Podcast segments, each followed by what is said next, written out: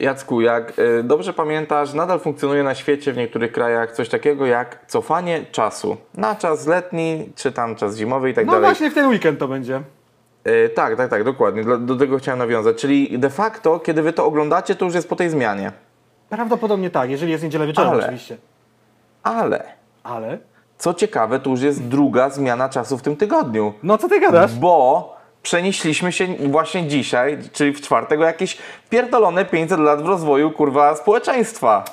Jej! Jej! Tak, także y, gromkie brawa teraz dla naszych rządzących i Trybunału Konstytucyjnego.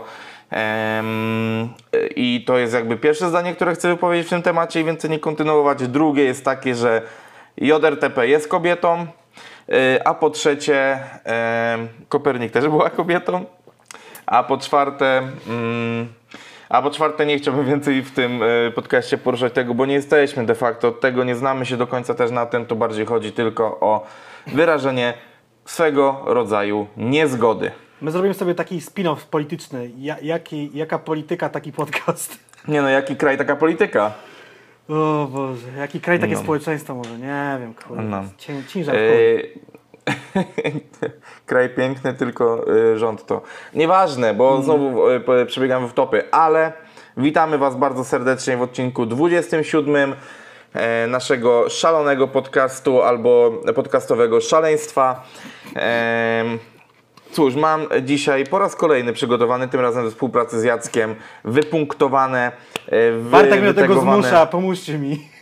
Żartuję. Nieprawda, to jest bardzo dobra rzecz, która rzutuje na to, że nasz podcast jest On bardziej tak uporządkowany. On, on tak twierdzi. Nieprawda. Nie no, myślę, że to się odbije na plus, tylko ja jestem ogólnie zawsze za spontanem, ale pamiętam też, że najlepsze spontany mają zawsze scenariusz. Zawsze. Tak.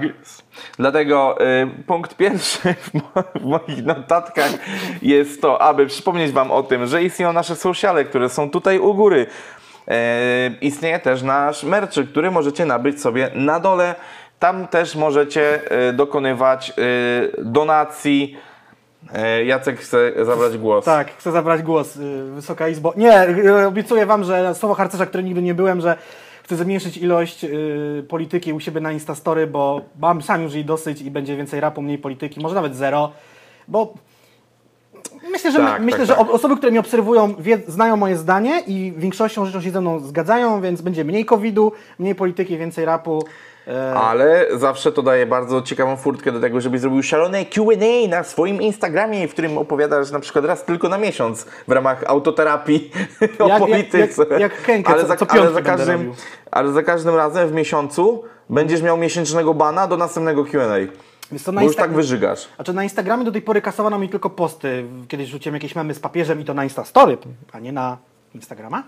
Yy, I tam poleciały, ale ogólnie to tam na Instagramie luz, na Facebooku już w tej chwili muszę się mega mocno hamować. I, i pff, no już nie Tak ma żartów. zwany, tak zwany recydywista, kurwa. To jest dopiero kaganiec, no nie? Jak No. Nic nie można E, powiedzieć. A co do Instagramów, jeżeli chcecie poglądać sobie zdjęcia e, na przykład ładnego żarcia, to ostatnio było u mnie na Instastory. Albo brzydkiej mordy, to u mnie na Instastory na przykład. Dobrze, teraz zanim zaczniemy tematy poważne, to chciałbym wprowadzić nowy segment w naszym podcaście, o którym Ci ostatnio wspominałem. Jest to ewidentna inspiracja artystom Tau, a więc e, segment raport z walki o tuszę. A, zapomniałem, tak, to, dobra, bo już zacząłem się skonfundowałem się, dobra. E, Nazwa raport jest z zajebista. walki o tuszę jest taki, że na dzień nagrywania jest 109, idziemy cały czas w dół, koszulki są coraz bardziej luźne. A ja czuję się z tym coraz lepiej, ale kończymy e, na ten moment A ja do prywatę. Dobra, a ja z mojego raportu walki No. o tuszę obiecuję, że do końca roku kupię sobie wagę. Zacznę się w końcu ważyć. Nie u znajomych tam raz na O, czyli zobaczcie, jaki, jakiś. jaki ważny okres w życiu Jacka, ponieważ będzie ważył słowa na Instagramie i będzie się ważył na koniec roku, jak kupi wagę. Kurwa, karuzela śmiechu w dzisiejszym odcinku nie ma końca, ale jednak musimy przejść do poważnych tematów. Albo mniej Tak poważnych. jest. Nie wiem. Tak jest, tak jest. Jak wiecie, ostatnio nasz podcast przerodził się w e, Marka kontra, znaczy Marka plus raper i rozmawianie o pieniądzach. I zgadnijcie co, kurwa? Tak jest, kolejna marka e, odpaliła swój projekt, e, gdzie w pierwszym odcinku tego projektu jakby objawia się raper, występuje raper, więc tam gdzie to- rap, to- to tam nie- i my. To nie jest pierwszy odcinek, ale prawie ci dobrze szło. Czwarty. Co? Czwarty, sprawdzałem. No, widzisz? I kto się przygotował? Ja się przygotowałem. Jak zwykle, nieprzygotowany. Jedynka siadaj. Nie no, czwarty odcinek. To nie jest jakaś tam wielka wtopa, ale Ja pierdolę, nie dobra, ty Jacek, musimy to nagrać od nowa, nie? na bank. na bank. Właśnie nie taki Mont Everest już szedł w tym programie, tak? Dobrze, nie no, Mount Everest szybko naprawiony, także dobrze. Ym, to Mm. ja ze swojej strony jako Ale taki... jest to pierwszy odcinek no, z raperem, jakby nie było Tak, w tym no programie. dobrze. Jakiś pierwszy zmontuj, jest. Zmontuj to tak, żeby tak to brzmiało. no, ale, ale wracając. Pierwsze skojarzenie, jakie tutaj... A, dobra, jeszcze inaczej. Program nazywa się Sztuka Łączenia by Remy Martin. Jest to marka alkoholowa po raz kolejny, y, czyli jakby rozpijamy nasze A w ogóle dzisiaj, będzie, społeczeństwo. dzisiaj alkohol będzie parę razy się tu przewijał, rzeczywiście. Tak, tak. I to alkohol de facto tego samego rodzaju, bo i tu koniak, i tam koniak. Więc jakby e, jaki rap, taki koniak. E, no i e, oczywiście pierwsze skojarzenie, jakie na przykład mi się nasunęło, no to jest program, i zresztą Jackowi, przepraszam, Jackowi też, czyli format z tymi, co się znają, browaru namysłów, ze, współ, e, ze współpracy z Prokopem, dokładnie. Czyli prowadzący telewizyjny i goście szanowni. No tak, tylko branż. no jakby postawić na wadze pana Prokopa i pana e, Wojewódzkiego, no to jednak Wola- duża różnica. wolę i jednak, Prokopa. Tak, tak i zdecydowanie tutaj e, Prokop jest, jest wyżej. By the way, Prokop też pojawił się w poprzednim odcinku jako przykład osoby, która mogłaby zastąpić em, Roguckiego. Roguckiego w e, formacie Puma Rap Game, który uważam, że jest wiele, wiele, wiele słabszym lokowaniem produktu niż sztuka łączenia by Remy Martin. Wyszedł drugi odcinek Pumy Rap Game i nic nie było mnie skłonić do tego, żeby to sprawdzić, mimo że nawet lubię Sariusa i lubię Bity Dimsa. Nic nie było mnie skłonić. e, Skłonić w Skłonić, stanie. tak. Co powiedziałem? No powiem wam tak, no ogólnie, żeby też wam wyjaśnić tak, tak troszeczkę z jeszcze nie rapowej strony, to jest normalne, bo teraz bardzo dużo firm w ogóle pragnie tworzyć swoje formaty w oparciu o jakiegoś influen- influencera, dziennikarza.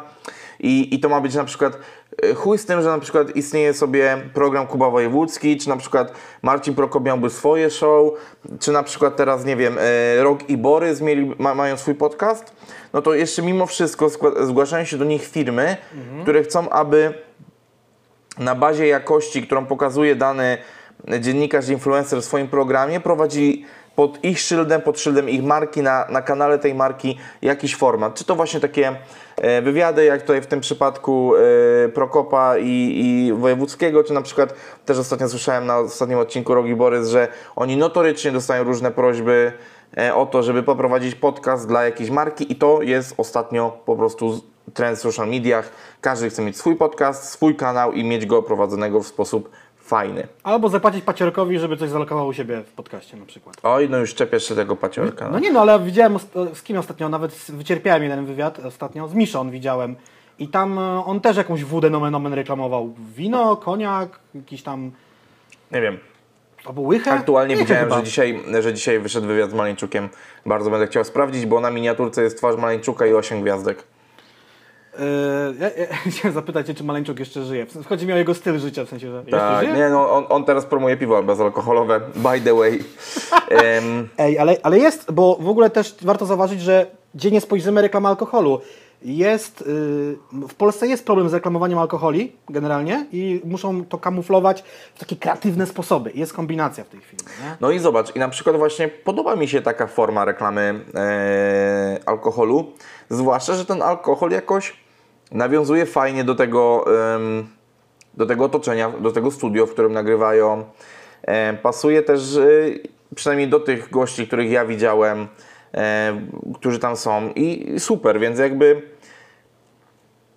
Uważam, uważam że, to, że to jest fajne, tylko pytanie, czy na przykład takie formaty będą przyjmowały się w samym rapie, ale że y, wywiad i sama akcja sztuki łączonej nie jest tylko o rapie, to idźmy, idźmy trochę dalej, bo y, uważam, że y, to jest mocniejszy i ciekawszy format y, takiego show rozmów niż samo show Kuby Wojewódzkiego, które trwa już od y, 100 lat w telewizji. Kurde, jak Kubę Wojewódzkiego to oglądałem, przysięgam, jak jeszcze chyba chodziłem do podstawówki i wtedy mi naprawdę Mhm. to imponowało, ale potem dorosłem i mi przeszło.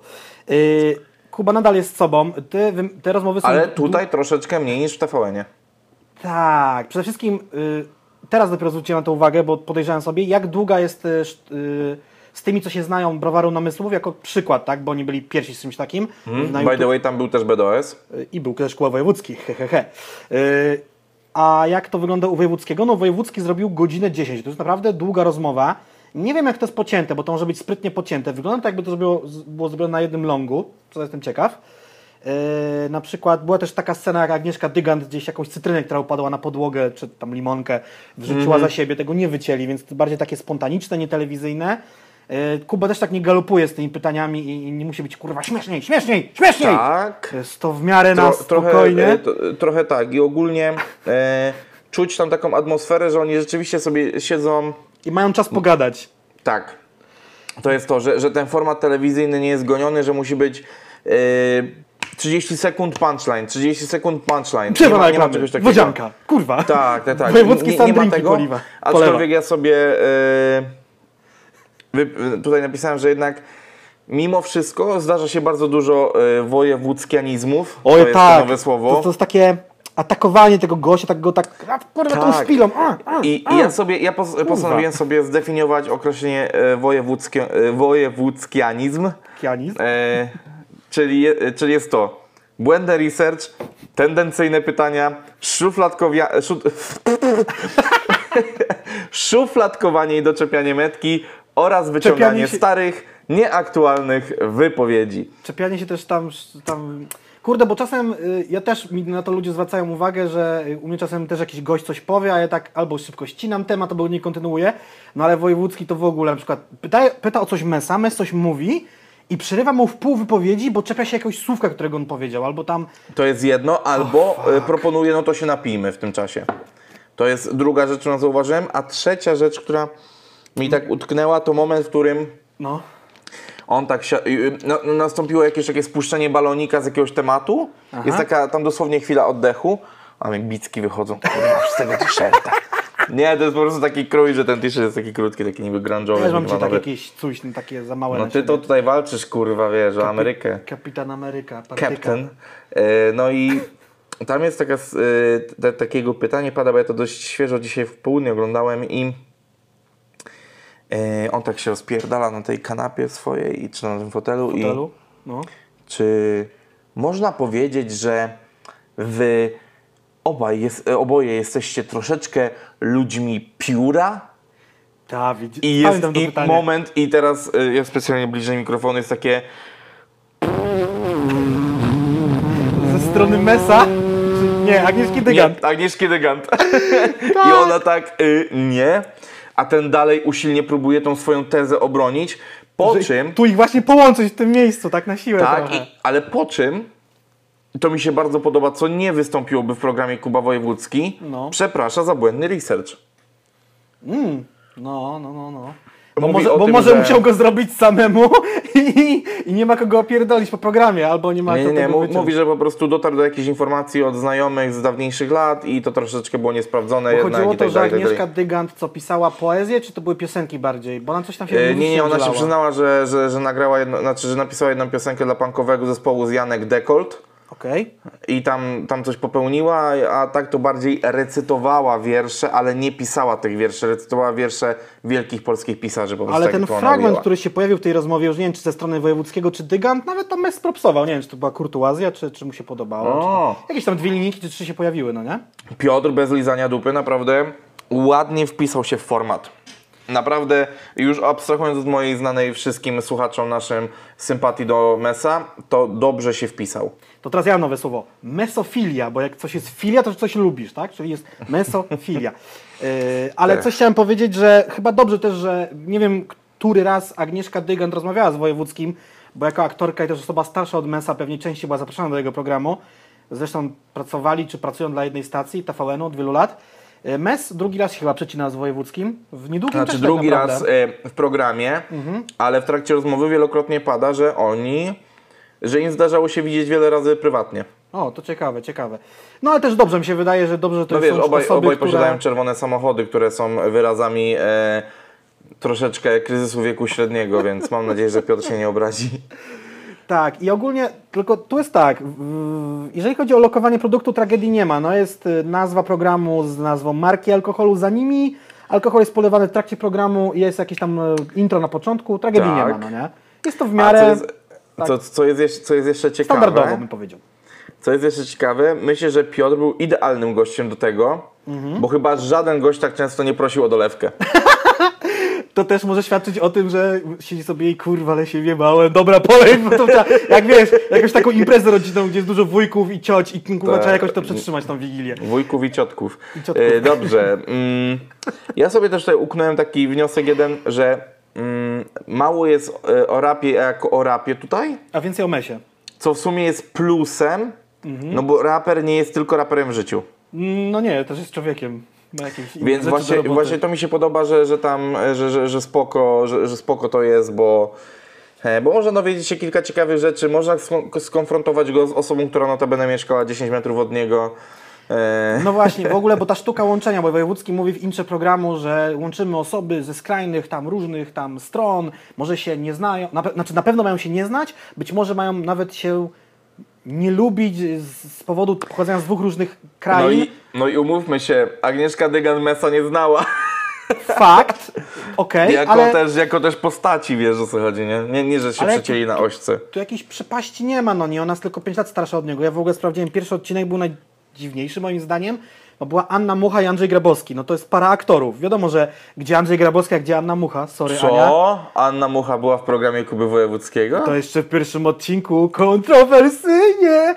Tak, No, ale wiesz, ale to nie dobra, jest to jakaś już taka... wiem o co chodzi, o Jezus. Ale tu jest, nie ma jeszcze jakiejś takiej tragedii, przepaści, no nie? W ogóle w drugim odcinku z kolei była Natalia Schroeder I Lotek. i Łukasz Lotkowski, to bym chciał sobie sprawdzić, bo to może być ciekawe. Lotek jest zawsze zabawny, więc to sprawdzę sobie prywatnie. Tak jest. No i co? I chyba tyle. No jakby odsyłamy was do tego, bo powiem wam, że ja dzisiaj od rana sobie tego słuchałem, czy tam gdzieś, no od rana, no wstałem dzisiaj bliżej południa. To jak ja. e, słuchałem, sobie, słuchałem sobie tego bardzo dużo, bardzo przyjemnie się tego słuchało. Te rozmowy są naprawdę, na, na, naprawdę fajne i i nawet jak ktoś nie lubi świata gwiazd i tak dalej, no to e, Agnieszka Dygand jest tak zajebiście przyziemna i wydaje się być tak równą O tak, babką, to że spoko, ona jest naprawdę że, że, że naprawdę warto, warto jest e, tego przesłuchać, e, przeżyć trochę tych wojewódzkianizmów i To jest taki, wypowiedziałem szybko. Eee, to jest taki Kuba. Wojewódzki z Rikczem show, no nie? Tak, jeszcze, jeszcze bardziej z No Rikczem. tak, no to, to, to troszeczkę tam, troszeczkę, e, no mówię, no nie przeszkadza ten Kuba Wojewódzki, także odsyłamy, zobaczymy, może pojawi się jakiś e, nowy raper, o którym Czy ty warto, czytałeś komentarze po tym odcinkiem? Nie, nie, nie, nie Ej, chciałem bardzo. To pierwszy z największą ilością łapek jest super wywiad, teraz wini Dorota Wellman. Odcinek będzie się nazywał Heavyweight. Razem ponad tonę, tonę będzie się nazywał. Dobrze. Mm, O kurwa. To nasz podcast tak się powinien nazywać. Razem ponad tonę. RPT, RPT. A tak to jest JRTP. Dobrze, przechodzimy, e, przechodzimy de facto wcale nie aż tak daleko, jak wszyscy mogliby się spodziewać. Tak. Oczywiście my to Wam tak fajnie teasujemy i fajnie się tego słucha na Spotify, ale wsz- wszystkie cwaniaki, które oglądają to na YouTubie widzą, jakie są tematy pod spodem tutaj. Właśnie, tu, także tutaj są dużo spoilerów jest. Tak, tak, ale drugim tematem, e, drugim tematem jest powrót akcji Rap and Cognac na kanale CGM. E, I akcja jest w tym taka, że no jakby, jakbyście nie, nie skminili, dlaczego jest to e, po, połączenie z poprzednim tematem, no bo tu i tu mamy koniak, tym razem mamy markę Hennessy. Hennessy jest jedną z naszych ulubionych marek, e, z którymi współpracowali raperzy, ale o tym na sam koniec poproszę. Jakby nie wytaczajmy tego działa jeszcze. A to tam wiesz, dla mnie to już tam. Nie, Szkoda no ja lubię. się momentami, ale dobrze. Powiem Wam tak. Zacznę od, y, od strony y, tej, która powinna najbardziej interesować odbiorcę tej reklamy, czyli od alkoholu. Y, no i na pewno bardzo mi się podoba to, że zdarzają się tam drinki autorskie na bazie Hennessy. Ale jest to o tyle ciekawe, że no jest to w ramach lokowania produktu tego typu, ale to jest bardzo częsta praktyka, że jakiś alkohol promuje siebie w lokalach w ten sposób, że tworzy dedykowaną kartę drinków na bazie ich alkoholu. I tam jest trochę tak, że są to czasami klasyki, są to czasami wariacje na temat klasyków, a czasami rzeczywiście są to drinki robione od zera. I powiem Wam szczerze, jako osoba, która lubi wypić, cholera, strasznie drapie się po nosie, przepraszam Was, poczekajcie. To się mówi, że ktoś cię No. obgaduje, tak? Jak ci nos swędzi coś Nie stylu. wiem, dupa mnie swędzi zawsze, kurwa, jak mnie ktoś obgaduje. Złote teksty, JRTP. Tak. Właśnie No. tak.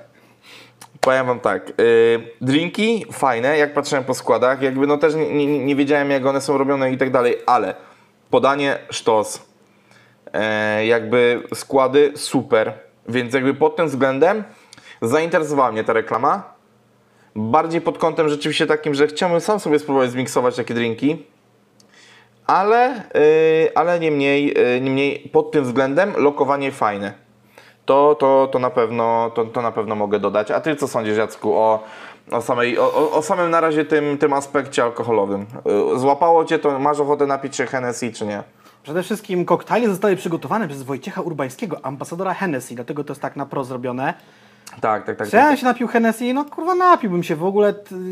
Czy my się orientowaliśmy w półce cenowej Hennessy? Orientowaliśmy Mhm. się. No, ile to było? 6 dych za 0,7? Nie. Czy Nie, więcej? tam było 7 dych za dwusetkę. A, 7 dych za 200, czyli jakaś droższa, droższa rzecz.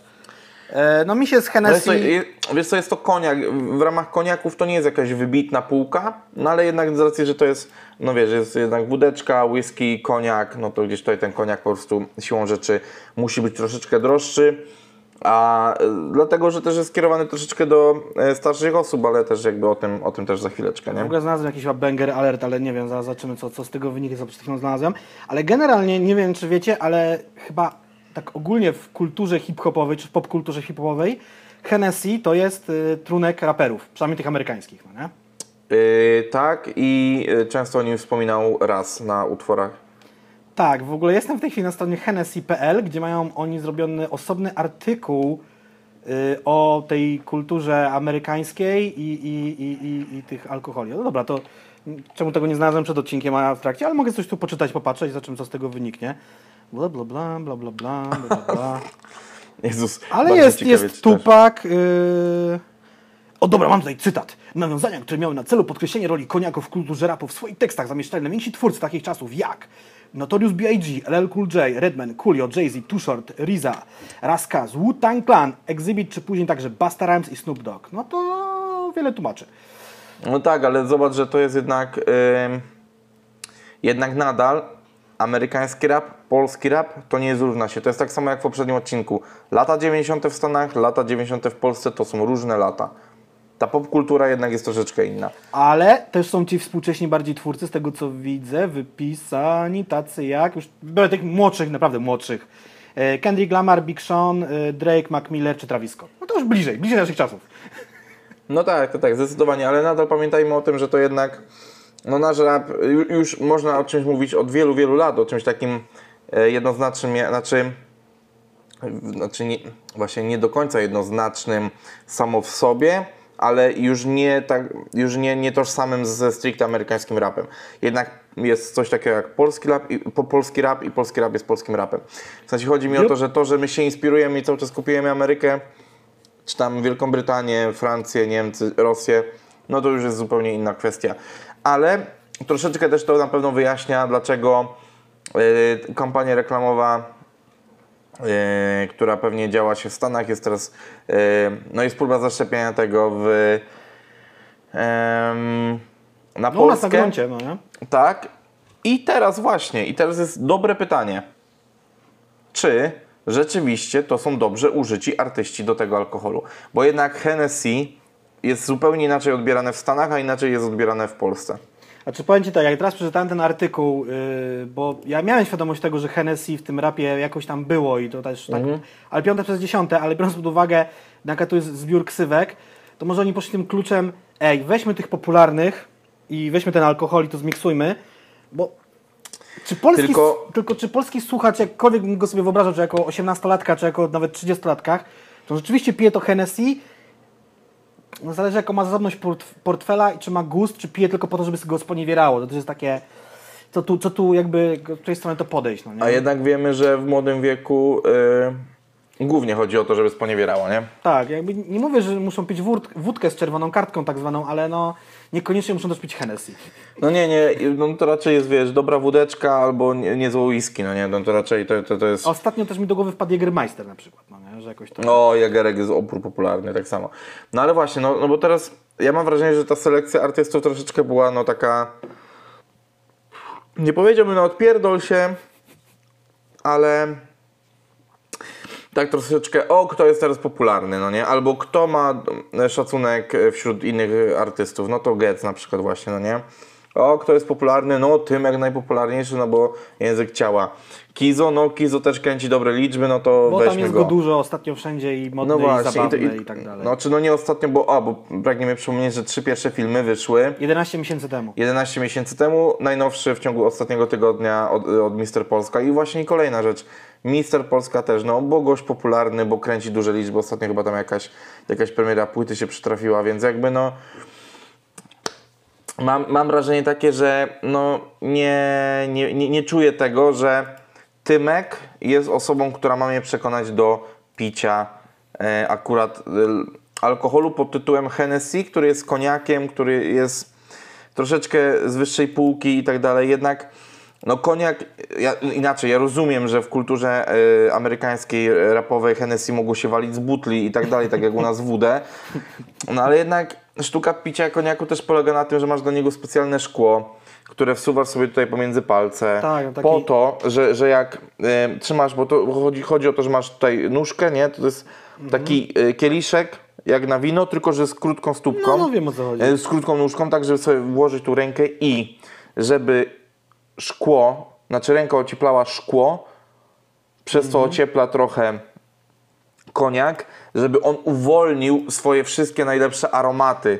Więc y, to nie jest alkohol, który się pije na hejnał, wiesz, z ziomkami, kurwa, czy w szotach i tak dalej. No nie, no jednak, on ma jakąś tam swoją, swój rytuał wokół tego, no nie? Teraz zauważyłem, że na początek Mister Polska dostaje zrobiony, zrobiony drink, a później w tym odcinku pije go tak jak Bozia przykazała, tak? W, tej, takim chyba, o ile to jest Kizo też wali go na hejnał, dlatego że i to też w taki, oj to mi się bardzo nie podobało, że skończyły się drinki, on ma spierdalać na imprezę rodzinną, a chwilę wcześniej mówi, to jakby jeszcze jednego tutaj na, na koniec mógłbym, bo tak. Może to był nie. żart. W ogóle teraz No, sprawdziłem, znaczy Kizo tam mo- mocno żartował, ale to te żarty nie trafiły do mnie. sprawdziłem więc no kredyty jakby jako no, ciekawostkę, widzę, że muzykę robił Magiera. To jest taka ciekawostka. Mm. No ale dobra. Ehm, A agencja, A która odpowiada za to, to nasza ulubiona Tak. agencja. Od rap Tak. Pumy. High end. Tak. em, to, to, to, to, to pamiętałem, nawet miałem zapisane, ale zapomniałem o tym powiedzieć, rzeczywiście widzisz, o. Ale no dobra, y, bo chciałem zapytać o to, y, jak tobie siedzi ta, ta, ta selekcja artystów? Powiem Ci tak, ja w ogóle zastanawiam się zawsze nad sensem reklam, ale Ty zawsze mi mówisz, że to nie musi spowodować sprzedaży, tylko być wizerunkowo. I powiem Ci tak, Znaczy, a wizerunek w, jakby później ma spowodować sprzedaż, nie? ja mówię, ja, ja miałem taką wrażenie, że była ta pierwsza partia artystów i spojrzałem, mówię tak, Getz, Tymek, Kizo. Oni wszyscy się trzymają, znają, występują na imprezach Fresh and Dope. Pierwsze miejsce, co mi się pojawiło w głowie, to było Fresh and Dope. Że tam był jakiś klucz doboru, nie wiem, czy tam ktoś z kimś się przeciął gdzieś, albo chwycił za telefon i zadzwonił, bo no jakby, pomijam to już w ogóle, że Getz z Kizownikiem mieszkają w Trójmieście, a Tymek y, może tam nie mieszka, ale no bywa, bo też się kumpluje z, Boże, przypomnij mi ksywę, z Fresh and Dope ogarnia Z Mekalem. Mekalem, tak? Y, Teraz Mister Polska, wydaje mi się, że teraz może być na przykład, no co, Mister Polska, ktoś tam i ktoś tam. No, może Borygo teraz będzie, Malik nie może być, bo raczej jego religia mu nie pozwala pić alkoholu, a może pozwala, nie wiem, y, czy tam przestrzega przepisów. No dobra, no ale to teraz mm, zobacz, właśnie, bo, bo ja też sobie wypisałem i też do Ciebie dzisiaj e, pisałem, żebyś przypomniał mi, kto, kto ogarnia Chill Wagon. No bo rzeczywiście tutaj e, Getz i Getz i Tymek są ogarniani przez Fresh and Dope. Jakby bookingowo e, Kizo ogarnia, ogarnia e, Magda Borycka z Flawless Agency, a rzeczywiście od strony marketingowej e, i tak dalej ogarnia go. I teraz przypomnij mi imię, nazwisko, bo zawsze Mateusz zapominam. Jędrzejewicz. Dokładnie. Ci, Obecnie Chillwagon CEO.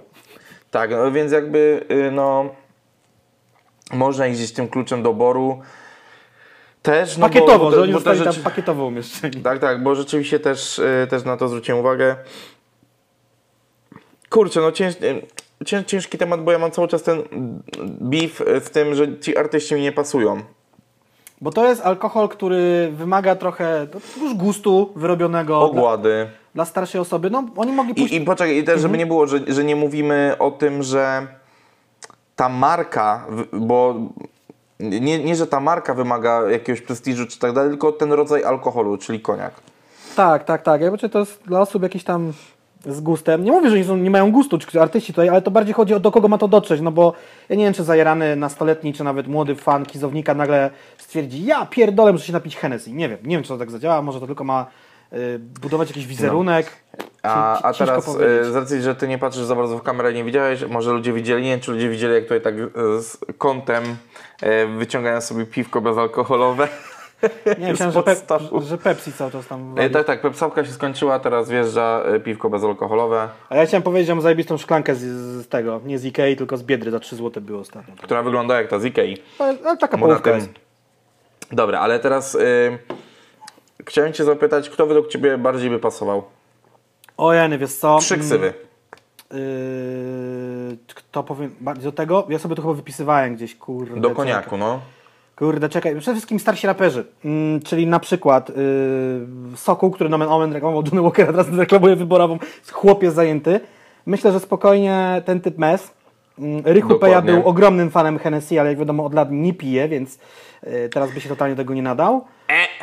Przecież znamy y, dokładnie, przy tej samej marce mamy y, dokładnie ten sam przypadek y, przy poprzedniej kampanii A, reklamowej. A to, to, Czyli to, abstynent, y, który reklamuje to alkohol. jest po prostu no, a. z- zajebista niekonsekwencja i ja tam już nic nie rozumiem, co tam się właśnie dzieje, ale czekaj. No.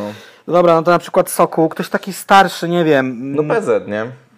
PZ, który reklamował Balantajsa. No ale nie, on, ja myślę, że on nadal ma deal y, tam z Balasiem, więc on też Mm. nie mógł być. Czyli rzeczywiście z trójki Mes, Soku, PZ, no to zostaje No i Borygo, mi się PZ wydaje, że, że Borygo spokojnie. On O. jest i młodzieżowy, i już jest 40-latkiem. A dlaczego w ogóle też y, sugeruje się wiekiem? Bo ktoś może tego nie zrozumieć. Bo też uważam, że y, trzeba mieć odpowiednią zasobność portfela, żeby kupować tego rodzaju alkoholu i też jakby już być zmęczonym piciem ciągle tej samej wódki. Chociaż wiadomo, że niektórzy lubią wódkę o, całe życie. No nie no, ale klasyczny wpis w rajderze rapowym, no to jest wiesz, whisky, wódka, nie? Tak, jakby, ale to są też osoby, które mają ochotę spróbować coś ciekawego, nie, może niekoniecznie się najebać, ale się napić, to też jest może też inny rodzaj alkoholu. Tak, tak bym to celował, no nie? Nie wiem, ja sobie to wypisać wcześniej, ale tego nie... Ja co innego to wypisywałem, aha. Ale dobra, no e, i teraz właśnie w drugą stronę chciałem zapytać, co mógłby promować, jaki alkohol na przykład mógłby promować Kizo? No i tu jest odpowiedź taka, mi się nasunęła dosyć prosta, bo z tego co pamiętam, a ja nie jestem jakimś wybitnym słuchaczem Kizownika, ja go słucham raz na jakiś czas, on przewija coś o Aperolu i chyba sam go pije. Dokładnie, No dokładnie, nawet ma utwór pod tytułem Aperol. No to to jest proste, no, no i Aperol, i cyk, i wiarygodny, i wizerunkowo, i wszystko tam się zgadza no, na przykład. No, e, no to teraz Tymek. No tu jest, tu jest problem, no nie? Bo jakby ja sobie wypisałem takie jakieś y, rzeczy, które mi przyszły do głowy. Są te takie drinki Breezer. Nie wiem, ja ich rzadko piję. Wiesz o co mi chodzi? W ogóle to mi się kojarzy, że to jest takie elo młodzieżowe i, Nienawidzę, straszne to jest, w ogóle kurwa, zaorać to, gówno w chuj. i mogłoby No nie no. to pasować do tych artystów. Jest to Kiza, z czym mi się Eee. kojarzy? Z kimś, z czymś takim kurwa dziwnym awangardowym, nie wiem. No to nie, no to ja bardziej poszedłem tym takim y, sznurkiem. Może jakieś Też wino? po tym. Tak, właśnie, że dobre włoskie białe wino. Albo szampan jakiś. E, to tak nie, ale dobre włoskie winko. Mhm. Super. Uważam, że to by było, wiesz, zgodne gdzieś z tym jego klimatem ostatnio, jeżeli chodzi o tytuły na, e, na, na, na Włochy. I te wszystkie inne takie tam E, tak, no plus to, że on ma też tak włoskie korzenie, z tego co ja kojarzę, czy tam jakieś koneksje jest. z Włochami, no Tak więc jakby to by tutaj super pasowało. Przechodząc do Gedza, wypisałem sobie markę J&B, markę whisky. Tylko to jest, nie wiem czy pamiętasz poprzednie, poprzednie współprace J&B z raperami. Alkopoligamia i mes, wiele lat chyba, no nie? Alkopoligamia MES i PZ, y, wiesz, y, i ten utwór... y, JNB Remix, coś tam, City. Tak, i właśnie i chodzi mi o to, że. J&B jest whisky, ale jednak ma, nie ma takiego narzutu, że trzeba ją pić w jakiś sposób specyficzny, że jak koniak, tylko właśnie uważam, że to jest taka właśnie młodzieżowa, imprezowa whisky.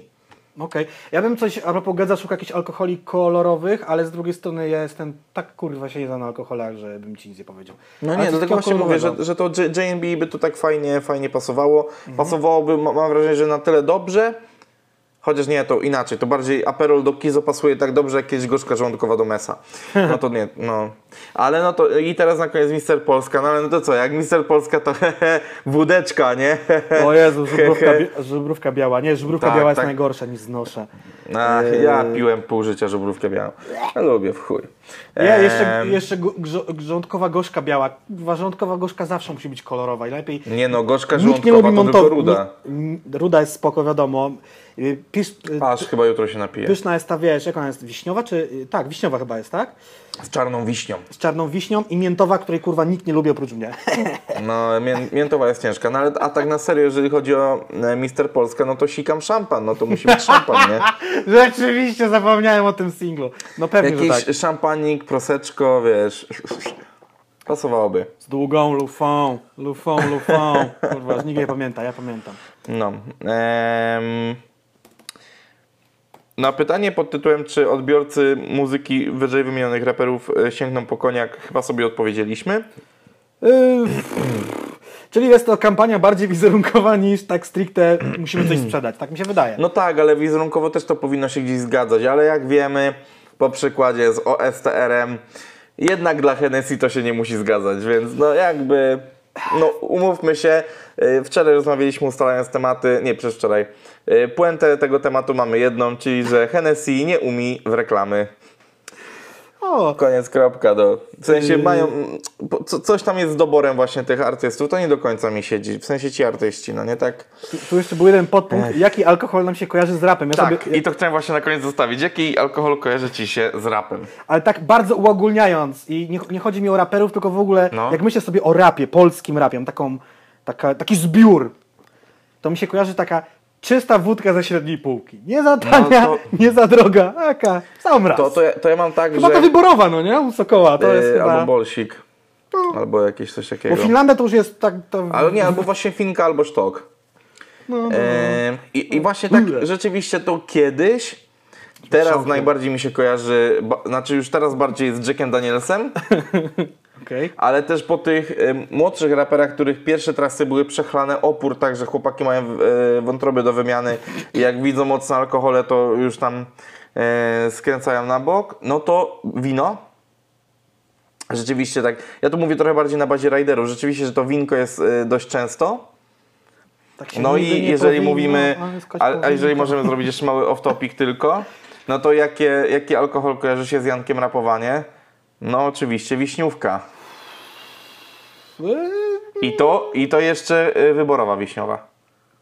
Okej. A, czy- a czy- to jest jakaś konkretna współpraca, czy to po prostu lubi? Nie, utwory.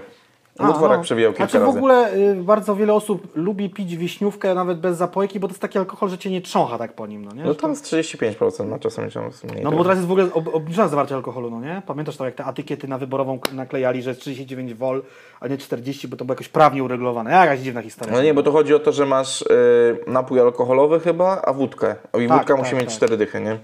No, no, no, no, no, no. Także procenty No. się zmniejszają. Tragedia. No Tragedia. nie no, zmienia, zmniejszają się procenty. Objętość. Tak? 200, y, ćwiartka, czyli 250 to 200. Tragedia. Setka to nadal setka na szczęście. Nie, setka to już 90. I jeszcze, Czyli i wiesz, jeszcze kombinują przy aborcji. No tragedia, tragedia. No. nie chcę nic mówić, ale no jak mają nie kombinować, jak w tym kraju schodzi ile? Kurwa, milion do 16 dziennie? Małpek? Tak, ten, ten słynny, słynny artykuł, no nie? że w ogóle był taki plan, żeby wyeliminować taki mały litraż. Czy to w życiu alkoholików coś zmieni, ale to podobno, że małpki walą każdy, czy jesteś tam y, maklerem giełdowym, nie wiem, jakimś kurde kucharzem czy żulem, to wszyscy te małpki walą, no nie? To jest smutne takie. O kurwa, dobra, jebnąłem się, nie? O ile? 3 miliony dziennie. Kurwa, musimy mieć największe huty szkła na świecie w takim razie.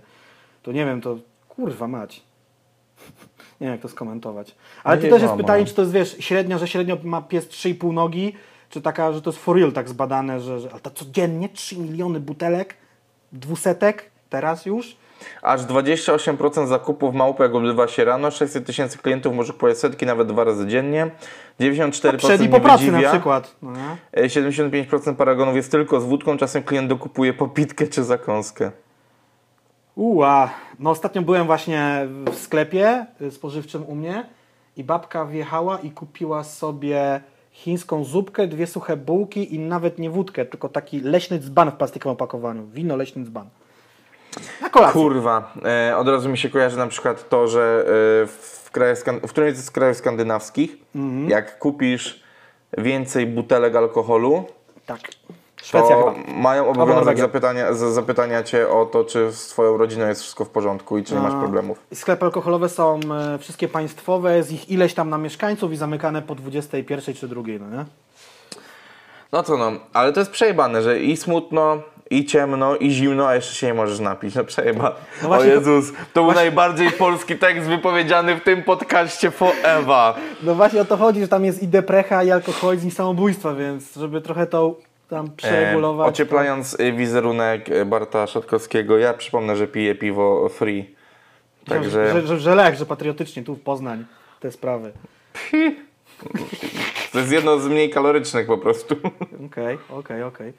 Teraz przechodzimy do tematu. Ty przychodzisz, bo ty masz przejścia, nie będę cię wyprzedzał. Kurwa, tu nie Też miałem. tragedia, no nie? Nie patrzysz, też tragedia. Nie, no to już w ogóle... Nie, no ale no dobrze, dobrze. No zatizowaliśmy to na początku poprzedniego odcinka Tak, obie co obiecajemy, to, to realizujemy. w miarę. W miarę. To jest bardzo ładnie powiedziane. W miarę. Em, podpunkt nazywa się y, pokrótce Raperzy Fame MMA. MMMs. Kurwa, no i Jacku, na początek, na rozgrzeweczkę, na taki, wiesz, na taką poranną przebieżkę, którą jak widać po naszych posturach uskuteczniamy za każdym razem, z każdego poranka. Y, Co sądzisz na temat Fame MMA? Ale tak na poważnie, bez tego twojego rantu, że jebać, zakopać i wypierdolić na planetę inną. To co mam powiedzieć? Nie, no dobra. Y, napisałem sobie. Ostatnio ten temat y, poruszyłem na streamie, jak sobie streamowałem, wszedł O Mielski. kurwa, o proszę bardzo, super, jak zwykle beze mnie. Mm, To było na YouTubie. Yy, wszedł Mielski i teraz y, na YouTubie w tym nowym panelu, jak miałem użytkowników na czacie, kiedyś mogłem sobie kliknąć takie, taki dings i mi pokazywało konto tego użytkownika, więc mogłem zweryfikować, czy to jest prawdziwy Mielski, czy nieprawdziwy. No bo co to za problem jest założyć takie samo konto o takiej samej nazwie na YouTubie z, Z tą samą ikonką. z tą samą ikonką. Zdarzały się takie przypadki, że był już u mnie i Popek był u mnie na czacie, oczywiście to nie był Popek i tak dalej. No i akurat się wywiązał ten temat tego FMMA i ja tak zacząłem no, po swojemu mówić o FMMA, a Mielon się ze mną nie zgadza, ale oczywiście to był też taki lekki trolling i podkręcanie sytuacji, ale generalnie on ogląda też ze znajomymi, no bo ja powiedziałem coś takiego, że generalnie FMMA to jest freak fight. To jest cały ten biznes, to jest po prostu freak fight. Tak jak z tego co pamiętam, a pamiętam dosyć słabo, na galach KSW zdarzały się pojedyncze freak fighty, prawda? Były tam jakieś Tak, tylko to było tak, że to Topki, był... Najmany tam właśnie były, no, No nie? tak, tak, tak, ale nie, nie, to, nie no, Najman akurat był jako sportowiec uważany. Eee, Okej. Nie no, ba- bardziej chodzi mi o to, że mm, te freak fighty były freak fightami na pierwszej walce, gdzie na przykład Pudzianowski po krótkim okresie treningowym, nauce w ogóle walki i tak dalej, wchodził w to. Tylko Pudzianowski już jest tam ponad 10 lat. Pudzianowski jest regularnym zawodnikiem MMA. Okej. Już nikt nie pamięta, że on był strongmanem, aczkolwiek mały off-topic, jak na początku sierpnia byłem sobie we Wrocławiu organizując koncert Palucha, Czy E. mnie zabijesz teraz czymś? Zabijesz mnie teraz. w ramach tego, że było 42 stopnie na dworze od godziny 12 yy, postano- yy, i nasz pies zaczął po prostu dostawać już szału od gorąca i mieliśmy bardzo duży problem, żeby go ostudzić, ale to nie problem, więc kilka godzin przed samym koncertem siedzieliśmy sobie w pokoju hotelowym z włączoną klimką, chłodziliśmy psa, no i nie miałem co robić. Więc No. odpaliłem stare odcinki Mistrzostw Strongmanów, kurwa. A, Gdzie Nie był no. Mariusz Pudzianowski, Kurde. y, Dymek i tak dalej, no nie? dobra, albo nie, nie kończymy swojej Toczek. wypowiedzi. Nie No ale chodziło o to tak, że, że były freak fighty, Aha. te freak fighty później przeradzały się w to, że na przykład taki Popek też już był później bardziej zawodnikiem Mhm. i ogólnie raczej zawsze to się kończyło, że na początku show, duże wydarzenie, a później wprowadzamy tego zawodnika jako, znaczy tego, y, tą osobę, która walczyła, jako już zawodnika. Uczymy go, szkolimy, inwestujemy w to i tak dalej. Więc uwaga, teraz powiem, że dla mnie to jest rozrywka takich najniższych lotów obok Warsaw Shore i innych tego typu programów. To jest, te, No to dla mnie, to jest dla mnie duża, ta część sama... zawodników, duża część zawodników wywodzi się stamtąd, nie? No wiadomo, plus youtuberzy, influencerzy, atencjusze, Znaczy no tak, zaczęło się, za, za, za, zaczęło się od y, youtuberów, a teraz i nawet Marta No. Linkiewicz, która jest znana głównie z tego, że opierdoliła Power S Remont. Bez sensu w ogóle. ja pragnę tylko przypomnieć, że y, Marta Linkiewicz przez długi, długi czas była y, na drugim miejscu polskich influencerów, zaraz y, po. Robercie Lewandowskim, a y, zaraz przed Wersow, więc... Jeżeli subskrybujecie Martę Linkiewicz, powinniście się nad sobą zastanowić, przemyśleć to i wstydzić. E, oni zarabiają hajs, a ludzie, którzy to oglądają, się z tego cieszą. I to jest takie, wiesz, no, na, na bank oni ich nie szanują, tych zawodników. M- może jacyś tam fani wczuci y, danych jakichś youtuberów, influencerów czy raperów tam mu kibicują rzeczywiście, ale to jest na zasadzie, że w mniemaniu części widzów ktoś gorszy, głupszy od niego, yy, jakiś coś tam To- walczy i to jest takie wyśmiewanie, e, patrz kurwa, co tam... Y, e, No, mo, może, mo, właśnie to, troszeczkę, troszeczkę bijesz w tą stronę, y, czym jest de facto, y, czym są takie programy jak Warsaw Shore i tak dalej, i tak dalej. No bo to jest właśnie troszeczkę tak, że my to oglądamy. Chcemy się poczuć lepiej, nie wiem, tak, ja tego żeby nie poczuć się lepiej. I później to jest tak, że zaczynasz oglądać, żeby poczuć się lepiej, później oglądając jeden, drugi, trzeci sezon, zaczynasz lubić tych uczestników. No i jak później jakiś dał jebany, nie? Mówi do twojego ulubionego y, tego, nie? Y, z Warsaw Shore, y, że on jest a jakiś tam, no to ja mu będę kibicował, żeby tamten mu... Y, off top, proszę wypikać. Wszystkie ten to były tylko inwektywy jako cytaty. No to musiał pikać, no, no dobra. Będziesz musiał. E, bo nie chcę być posądzony o jakieś, wiesz, y, That was a dziwne rzeczy. P-word, this was P-word. Tak, a dobrze e, wiecie, że to było w formie prezentacji jakiegoś cytatu czy przykładu. No bo chodzi o to, że po prostu ja właśnie uważam, że jest ogromnie duże grono ludzi, a wiem, bo pracowałem przy dwóch edycjach Fame MMA, Kolejna informacja od Którzy- Bartka.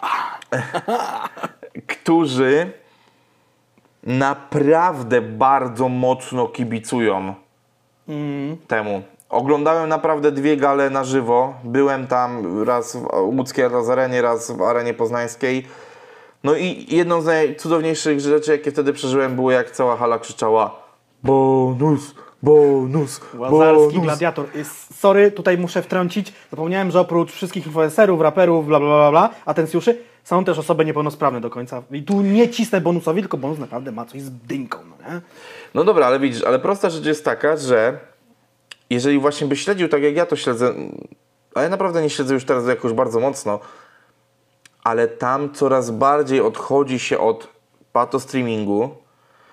Marta Linkiewicz, mimo że jest jaka jest, to aktualnie postrzeganie Marty Linkiewicz w Polsce jest jako osoby, która niegdyś była totalnym patusem i dnem ludzkim, a teraz jest. Ekskluzywnym patusem i Nie, teraz jest przykładem nie takim jak Kizo, że kiedyś nie miał, teraz ma, tylko że kiedyś była, wiesz, yy, patusem, a teraz się ogarnęła i ona ma okresy stary ponad półroczne w życiu, w których nie pije.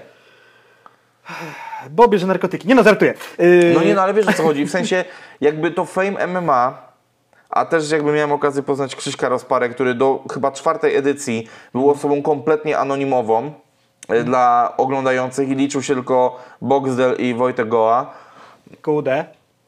E, I akcja jest taka, że oni naprawdę chcą odchodzić od tego patostreamingu i tak dalej, chociażby na przykład stary tym, że zainwestowali e, w amatorską ligę MMA, chyba polską, żeby móc w najbliższym czasie y, konkurować na przykład z innym, tam nie wiem, z FEN-em, z AC, y, ATCA, nie, już nie pamiętam tych wszystkich organizacji, z KSW, tu pewnie e, Panicz G, nasz oglądający, e, mój serdeczny kolega z Lublina poprawi mnie na Instagramie, że spierdoliłem jakąś nazwę federacji.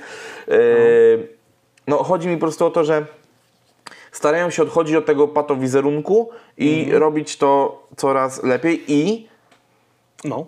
na każdej gali zaczynają się pojawiać walki, w których naprawdę można doszukać się jakiegoś elementu sportu. I tu naprawdę idę po linii tego, że wierzę w doświadczenie w sportach walki Mateusza Borka, Mhm. który mam wrażenie, że chyba od drugiej albo trzeciej, od trzeciej edycji jest na każdej gali praktycznie, śledzi i obserwuje. Więc wiesz, Na no pewno obserwuję też, czy ten biznes się rozwija. Ja mam jeszcze jedną rzecz y, dla osób, które to oglądają. Pamiętajcie, że wy to oglądacie i im płacicie, a oni tam zarabiają. Możecie się z nich śmiać. Y, to jest taka jedna rzecz. Druga rzecz. a y, zarabiają bardzo dużo pieniędzy. Ja naprawdę tych gali nie oglądam i to nie jest tak, że się kryguję, a tak naprawdę tam pokryją mu to płacę oglądam. Nie, naprawdę tego nie oglądam. Wiem to przez tak zwaną osmozę kulturową, bo jeżeli Ja cały internet huczy o tym, no to trudno, żebym chociaż przyglądając instastory moich znajomych, nieznajomych, czegoś nie widział. Yy, czy przez na przykład takie programy jak z dupy, ale jedną rzecz zauważyłem, nawet ja, jako taki no, nie widz tego wszystkiego, oni zaczęli używać nazwy Fame, a nie używają w tej chwili pełnego Fame MMA. Tylko wszyscy mówią, że na kolejnym Fame będzie walczył. No, nie wiem, czy to jest jakaś celowa próba Tak, tak, rebrandingu. tak. Yy, tak Nie bo, wiem. bo, bo, bo istnieją po prostu takie rzeczy jak Fame Shop, Fame coś tam Mhm. i Fame MMA to jest jakby nazwa gali, a Mhm. Fame to jest chyba nazwa federacji, ale też dlatego, że w, nie wszystkie walki są walkami MMA. No, ciężko, żeby tam jest. Tam jest No nie, rzeźnia. no, no dobra, teraz uderzyłeś w taką cwaną stronę, że jak patrzę na te walki, to nic tam nie jest prawdziwym MMA. Ja no nic, nie, nie, nie. No ja się nie o znam na MMA prostu- i nie patrzę na te walki, ale No nie, nie, chodzi o to, że Dobra. na przykład niektórzy biją się w boksie, wiesz, o to, o, chodzi o to, no nie? No low kingi typowe, wiadomo, buła i łokieć. Powiedz mi, czy któraś z tych walk, tych tak zwanych fejmowców, nie quasi sportowców, czy nawet sportowców, trwała dłużej niż jedną rundę? Czy oni tam się... Tak, stary, walki kobiet trwały po trzy rundy. Nie, nie, nie, to są Okej. naprawdę, naprawdę na niektórych galach można zobaczyć na, naprawdę kilka fajnych walk. Myślałem, no. że tam jest zawsze była łokieć na pizdę i po 30 sekundach Nie, jest nie, game nie, nie, over. nie, nie, nie, nie. nie. To, Okej. to, to, już, to, to już nie jest tak. To już nie jest pierwsza, druga, czy nawet trzecia edycja. To już od dłuższego czasu rozwija się naprawdę w fajną, przyjemną stronę. Boże, ja znam jedną osobę, która walczyła w, na gali FMA, teraz sobie No dawaj. sprawę. Adbustera przecież. No tak. No, Adbuster jest mocno namawiany do walki z powrotem. On, on A- rozwalił kogo tam w pierwszej, w pierwszej swojej walce Malczyńskiego? Yy, Nie. nie tańcule, tylko jak on się nazywa. On miał konflikt z takim typem i go tam wyjaśnił w tym ringu. Ozdoba. Dawid Ozdoba. Dawid Ozdoby, tak, tak. Tak, to tak. A później przegrał drugą walkę. Więc ma rekord 1-1. Okej. No dobrze, ale e, przechodźmy teraz do raperów, bo raperów pojawia się aż trzech, chyba że jakiś pajac zaraz zacznie rapować i też się nazwie raperem.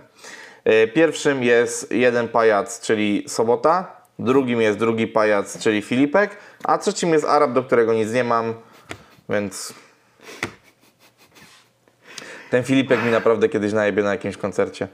No i dobrze, bardzo dobrze. I wtedy ty Jeżeli pójdziesz do FMA jeżeli 12. doskoczy do mnie, ale no... Nie, bo generalnie y, wy, wyprzedzę, wyprzedzę pytanie. no.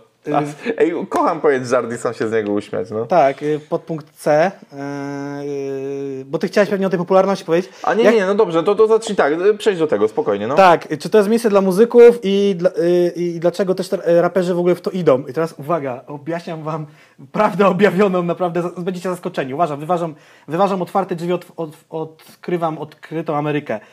Wszyscy idą nam dla siana, tylko z różnych powodów. Niektórzy Szekle, szekle, szekle. mają jakąś tam aktywną karierę muzyczną, jak na przykład Filipek, którego ja nie jestem w stanie słuchać, ale on te płyty wydaje i ma te swoje wyświetlenia. Idzie tam dla pieniędzy, plus wiem, wiem, nie piszcie mi w komentarzach, tak, Filipek coś tam trenuje se i ma styczność ze sportami walki. W Sobocie na przykład kariera się skończyła w tym roku, jak wszyscy doskonale wiemy.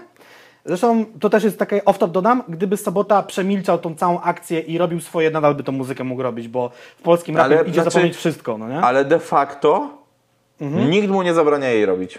Dokładnie, nie jest Nadal. dojeżdżany, nie jest bity, nie wiem, no nie grał może No koncertów chyba, potem, że, po, ale wiesz, chyba, że czegoś nie wiemy. nie, nie, ja pozwolę sobie tutaj zrobić podbudówkę, Mhm. ale może to No. jest taka walka na przetarcie, żeby doszło przede wszystkim do walki Filipek i e, Adrian Polak. Nie Adrian Polak, czekaj, ten drugi. E, Adrian Ferreri. Niemiec. Dany Czekaj. Ferrari? Nie. Freeze? nie wiem, wymieniam przypadkowych przestań. youtuberów. Blowek? Unbox All? nie wiem, jakichś przypadkowych youtuberów wymieniam. Nie, nie, nie. Czekaj, y, Amadeusz Ferrari versus y, versus właśnie Filipek, bo ta Okej. walka, o, o tej walki wszyscy chcą kurwa. A co mają na pieńku? Tak, Tak, tak, tak, w chuj, no nie? Tam padają na przykład takie teksty, że Filipek mówi do Amadeusza idź tam się na, na imprezę na miasto, naćpa się z Kaniowskim i kurwa ta się, a Kaniowski jest dziennikarzem od MMA w ogóle w Polsce. I tam wiesz, no ci są sobie w ogóle tam jakieś głupoty, a drugą walką, do której wszyscy chcą doprowadzić, To gówno się nigdy nie skończy. No, nie? Bez jest walka Soboty i Youngmana. No tak, ale Sobota ci powiada, że co, że nie dają Gmenowi coś tam zawalczyć, bo coś tam, coś tam, ale niezależnie od tego, bo ja sobie symulowałem w głowie różne scenariusze tej walki, niezależnie od tego, kto by wygrał tą walkę, a nadal Sobota będzie cisnął Youngmanowi, Youngman Sobocie to nic nie rozwiąże.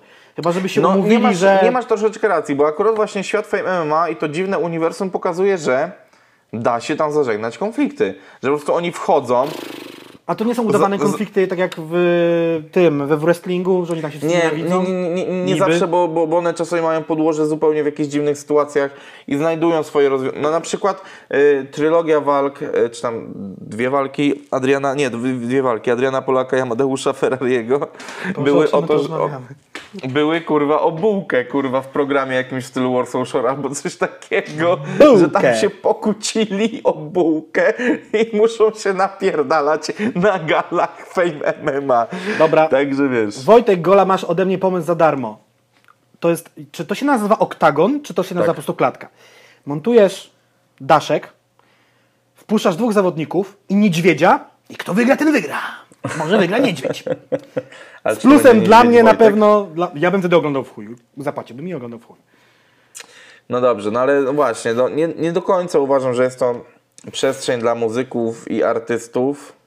Aha, no jest No Arab. ale przecież Arab, jest tam y, Filipek, no to że o czym my gadamy?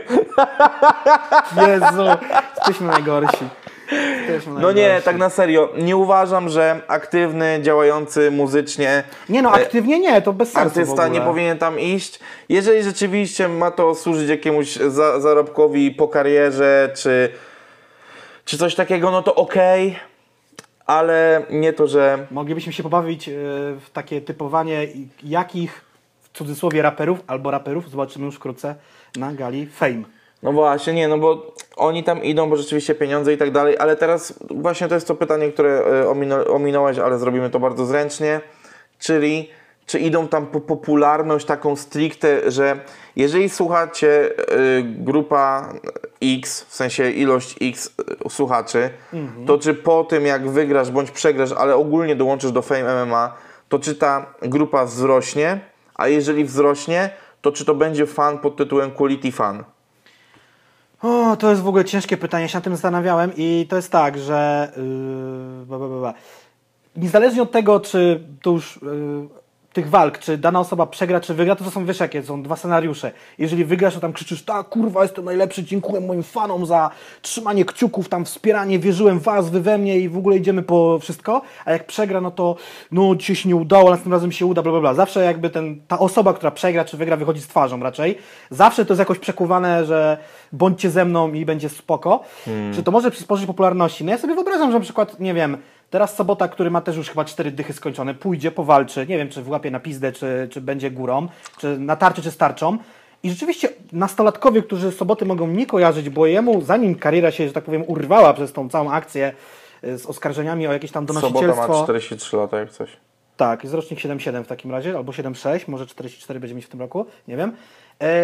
To ktoś w ogóle, tam ci młodsi jacyś ludzie, czy w ogóle nie, nie rapowicz albo nie słuchacza soboty, zobaczą go. No na dwoje babka wróżyła. No tak, i Ciężko teraz powiedzieć. pytanie. To może być i też to- i to przebranżowienie jest to- się. No? I to jest, Totalne. i to jest wieczne, i to jest to wieczne pytanie. Ilość fanów, czy jakość fanów? I to jest to jedno z pytań, na które zawsze mam, e, zawsze jest mi trudno odpowiedzieć, W tym bo mam wrażenie, to już że, chyba ilość bardziej, no nie? bo, bo w, no właśnie, że tutaj może ci to przysporzyć ilości, ale czy to będzie fan, który pójdzie na twój koncert? Czy to będzie bardziej fan, który poczeka na jakiś kolejny banger, który będziesz musiał nagrać, czy na kolejną walkę? No to jest to pytanie właśnie, no nie? Czy... z- zabawne jest to, z, z dawnych lat mi się przypomniało, kiedy jeszcze w ogóle kogokolwiek obchodził Facebook, bo jak Facebook teraz wygląda, to każdy z nas wie i to tak już staje się trochę takim medium. Znaczy u nas jest to bardziej istotne niż w Stanach na pewno. No, w Stanach to jest takie dziadkowe, O, o, widzę, medium. ktoś, ktoś jest na świeżo z e, dwóch typów podcast. A, kurwa, te- te- a, ja tylko z dwóch typów podcast. Dzisiaj obejrzałem właśnie. I co chciałem powiedzieć i Sobota był jedną z osób, która mogła mieć pierwsza w Polsce z raperów milion fanów na Facebooku, jeżeli kogoś to w ogóle jeszcze obchodziło, albo obchodzi. Ra- obok takich osób jak PZ i, i chyba Grubson, no nie? Ale teraz tu, to się wszystko te liczyki się pozatrzymywały, tam są popciane zasięgi, wiadomo jak jest. No nie, także... No a i to, i to już są ściany ogłoszeniowe, a nie tam żyjące fanpage, nie? Tak, tak, tak, dokładnie, dokładnie. No, Ta, ta, ta, także- ta, ta, tu Kawkas. No, No. i co, co w związku z tym? No i nic. Ja w ogóle też myślę, że Sobota będzie kontynuował swoją karierę filmową, aczkolwiek nie wiem, czy, czy, czy... Myślę, że Papryk Wege spokojnie będzie go dalej zatrudniał. Z Niewolskim raczej nie, no bo on tam trzyma z tymi wszystkimi raperami i, i, i osobami ze świata przestępczego, więc raczej tam Sobota nie jest mile widziany. E, zobaczymy, co tam czas przyniesie, no nie? Może będzie po prostu Sobota walczył, no zawsze. Mówi, że nigdy nie czuł się lepiej, ma profesjonalną tą, tą opiekę, żarcie, treningi, nie pije alkoholu. No i na pewno możemy bierze. być y, pewni, że do oktagonu wejdzie piękny i wydepilowany. O shit! Przypomniałeś mi to! God damn! God damn! No, dobra, czyli wiem, że do już Szczecina nie mam po co jeździć. A Popaprykasz do Winiego. by the way, jak to oglądacie, to już od dwóch dni jest ogłoszony koncert Kartkiego w Szczecinie właśnie, także wbijajcie mordeczki. produktu i drobna reklama. Tak. A właśnie, a tak by the way. y, Bo Kupujcie nasze kubki i koszulki. Tak jest. Y, A chciałem też trącić, bo nie było tego na początku, co u nas, to na przykład ja za, patrząc od teraz, 4 godziny wstaję, a jeszcze się nie położyłem. Przeraża mnie to osobiście. Y, I wyruszam w podróż pociągiem na szczęście, także nie ma się czego bać, do Katowic. Myślę, że odbyć jeden z ostatnich koncertów w tym roku. W tym stuleciu. Także świeczki w komentarzach podobnie.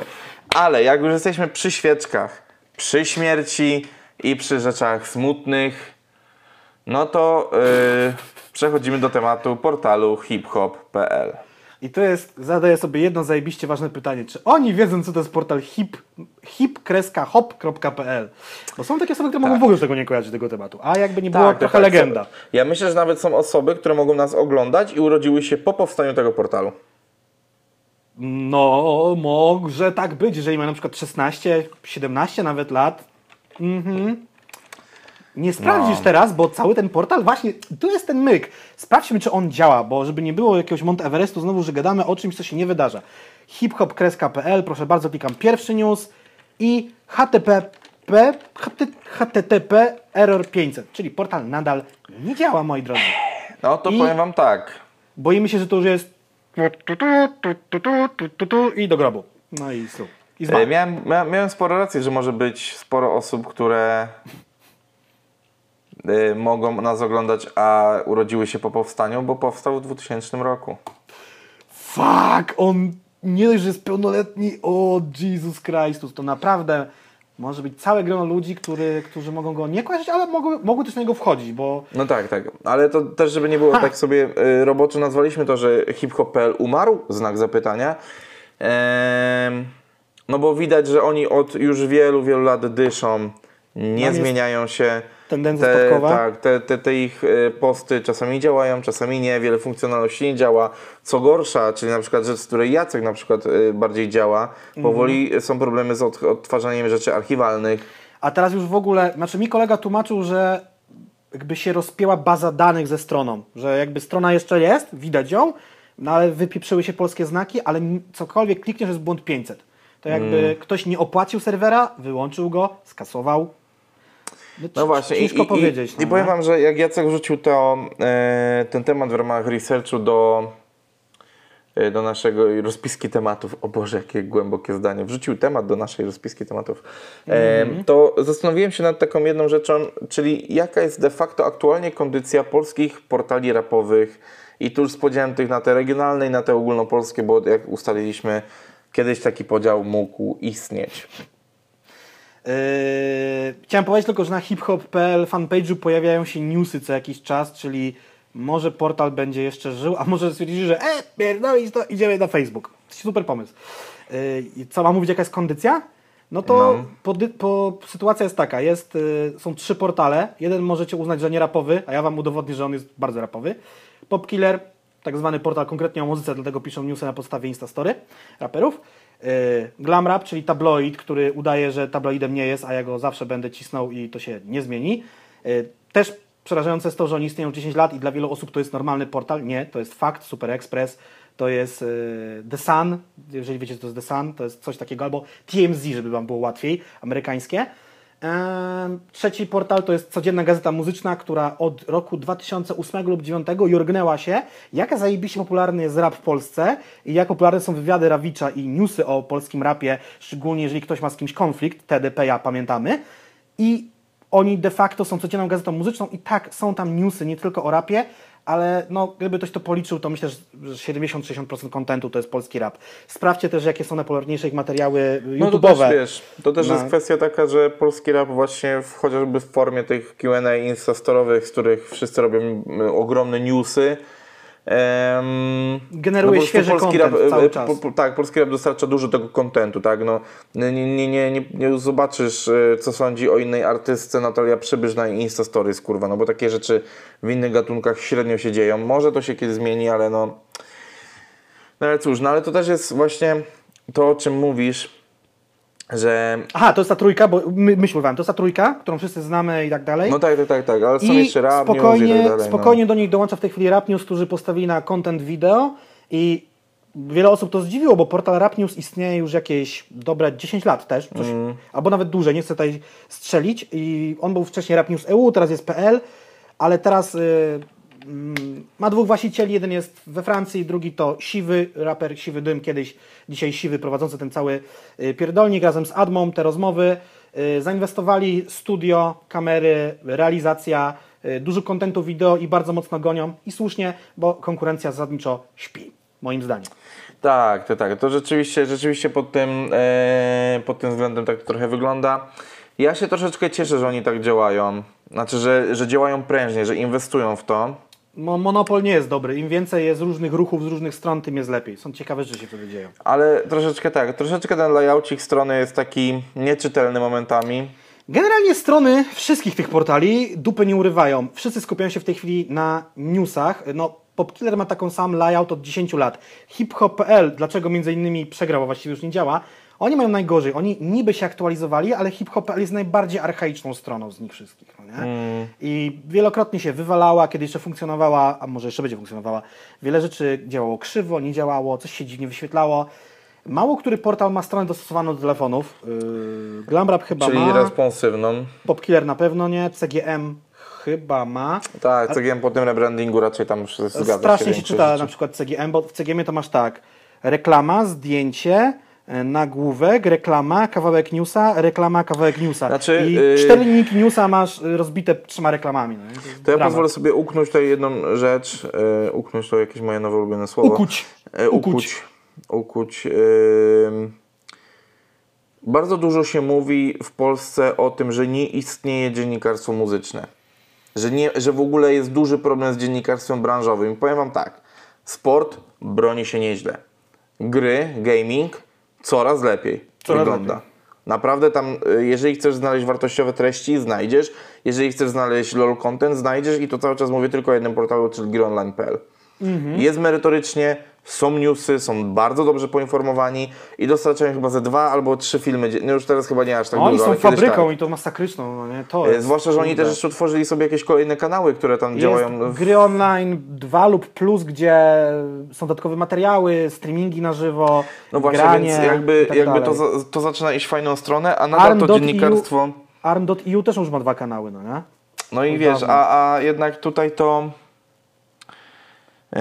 To dziennikarstwo muzyczne takie mam wrażenie czasami kuleje trochę, bo ja, ja wiem, że w innych gatunkach muzyki jest mnóstwo zajawkowych portali, które tłuką naprawdę niesamowitą robotę i zobaczcie jak ci- trudnym jest wyciągnięcie czegoś od artysty, kiedy musisz na przykład zadzwonić na drugi koniec świata i Mhm. p- namówić go na wywiad, gdzie dopiero łatwo na przykład jest namówić na ten wywiad w kontekście gdy ten artysta ogłosi koncert w Polsce i zaczyna kojarzyć, że istnieje taki kraj na jego trasie, niż po prostu wejść na ten zasrany Instagram i skopiować kurwa jedną wypowiedź i zrobić z niej kurwa e, dwu, dwutysięcznie, znaczy e, boże no esej na 2000 słów no kurwa, czy tam na znaków, no to jest to jest pojebane kurwa, że to, że to działa tak, że e, ktoś się zesra na Instagramie i oni o tym piszą. To jakby już abstrahując od animozji do jakiegokolwiek portalu, bo pewnie niestety kiedyś będę zmuszony promocyjnie z nimi współpracować i jak mi to wyciągną, to chuj wam s- do tego.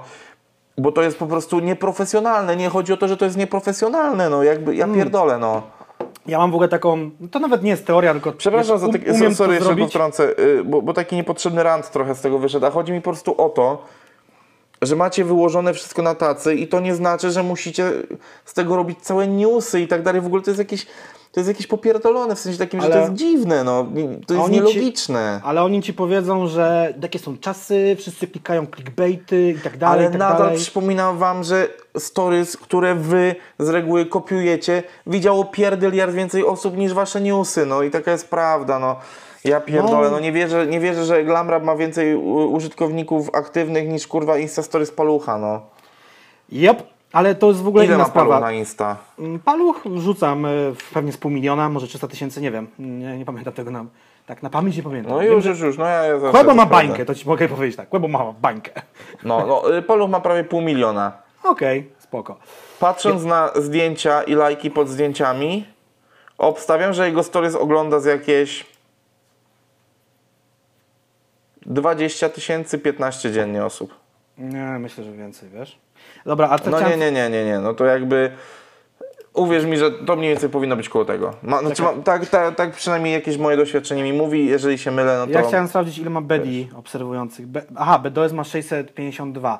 O to ja chyba kiedyś widziałem jakieś screeny BDOS-a Instastory, sam je zresztą zrobił, że tam było chyba 100 koła wyświetleń Instastory. No. No. jedna szósta to by się zgadzało, czy prawie już jedna siódma, bo tam jest 650. Ej, to bardziej, wiesz co, bardziej się mierzy po aktywności pod postami, wiesz? Nie Mm. po, po ilości ten.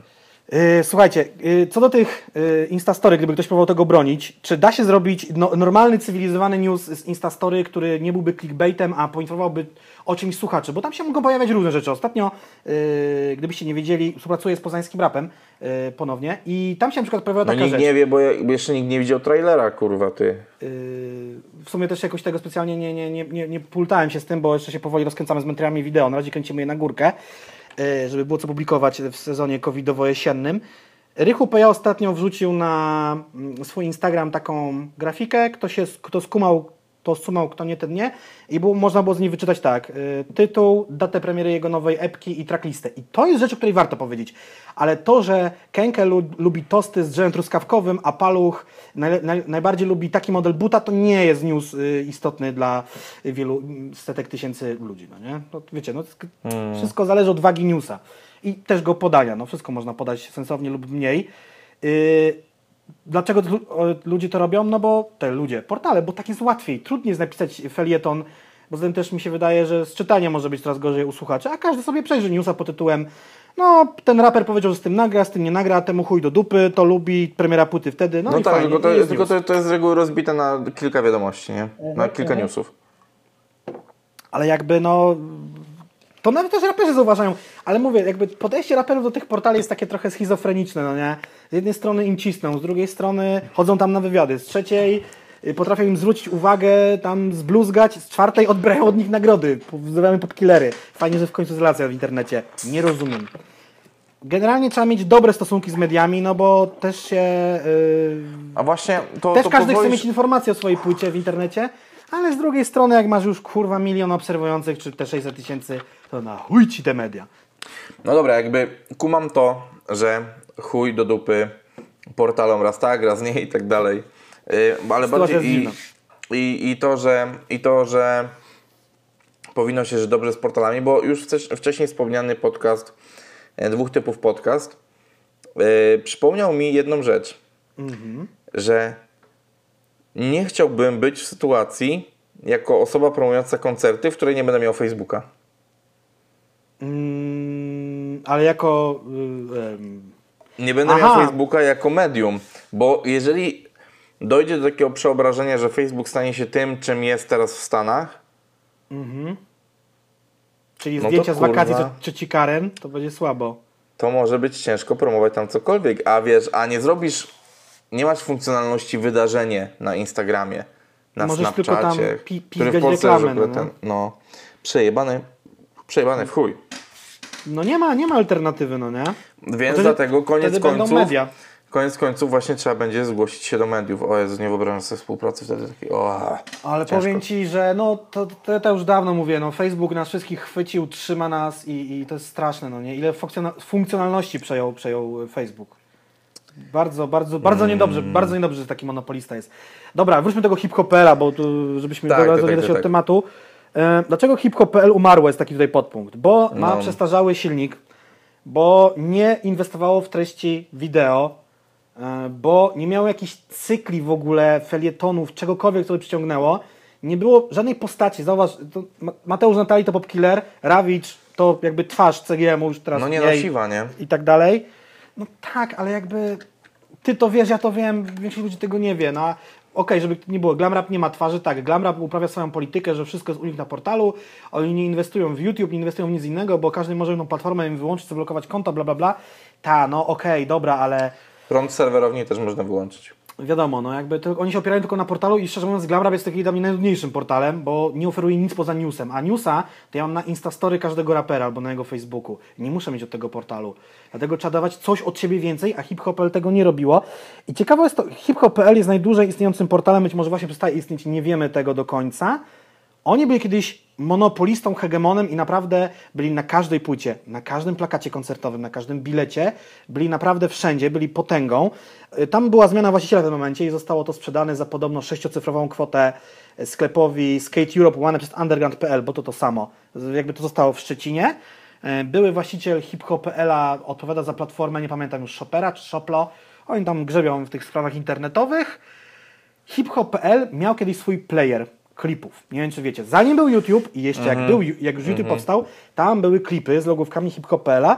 No i ja słyszałem, że legendarny Seba z Hip-Hopela, który też ma konflikt z TED, co ciekawe, yy, zażądał, jak się zaczęły pojawiać już klipy troszeczkę na YouTubie, a trochę jeszcze nie, one były sponsorowane, jakieś było mnóstwo logówek, no bo raperzy nie mieli siana, a chcieli mieć w ogóle jakieś klipy i tam, wiesz, było jedno logo, jedno logo, drugie, trzecie, piąte, coś tam.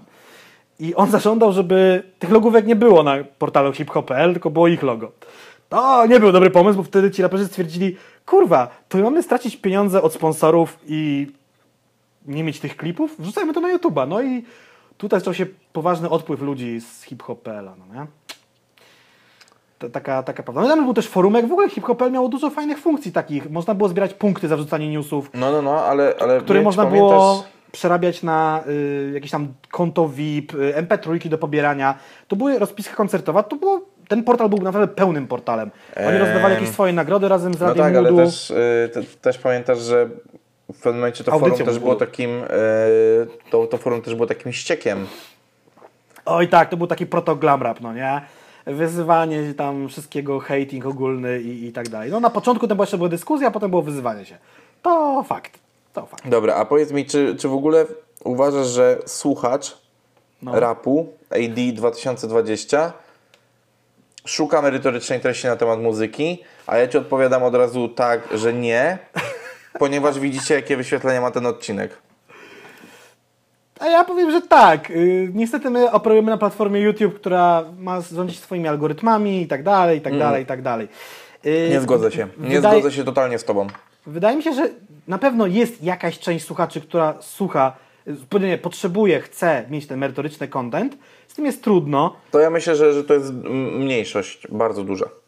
ale generalnie nawet osoby z branży rapowej i też słuchacze, myślę, że codziennie spora pula osób wchodzi, bo żeby nie było, były jakieś oficjalne wyniki, statystyki portali takich jak CGM, Popular Glam Rap, to jest kilkadziesiąt tysięcy lub nawet w przypadku niektórych tych portali kilkaset tysięcy unikalnych użytkowników i kilka milion generowanych wejść miesięcznie, czyli kilkanaście w ciągu roku, czyli ktoś tam kurwa wchodzi. No tak, ale właśnie widzisz, ja uważam, że procentowo to jest mniejszość. Ludzie teraz mam wrażenie, że wy słuchacze też słuchacie bardziej kawałków, swoich ulubionych raperów i tak dalej. Nie interesuje was jakby sięgnięcie gdzieś głębiej i tak dalej. To już nie jest rap, w którym wiesz, szukałeś nawiązań i tak dalej. Wiesz, była, była przez taki pewien moment moda na Geniusa, że, że tam wiesz, ludzie kopali naprawdę, wiesz, digowali sobie te rzeczy, no super, nie, jakby.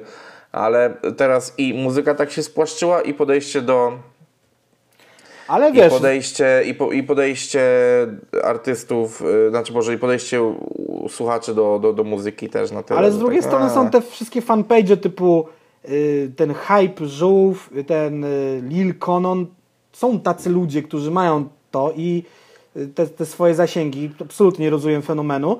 I może bardziej ci słuchacze rapu słuchają, y, słuchają, szukają treści pod tytułem niech ktoś mi kurwa powie, co mam myśleć o tym raperze albo o tym kawałku, bo sam nie wiem. Może to jest bardziej w tą No stronę. albo, albo memy, albo wiesz, newsiki, no to no ja nie, ja nie uważam tam, ja nie widzę tam mm, nie widzę tam dużo e, merytoryki. Ja widzę tam bardziej newsiki, żarciki i tak dalej, no.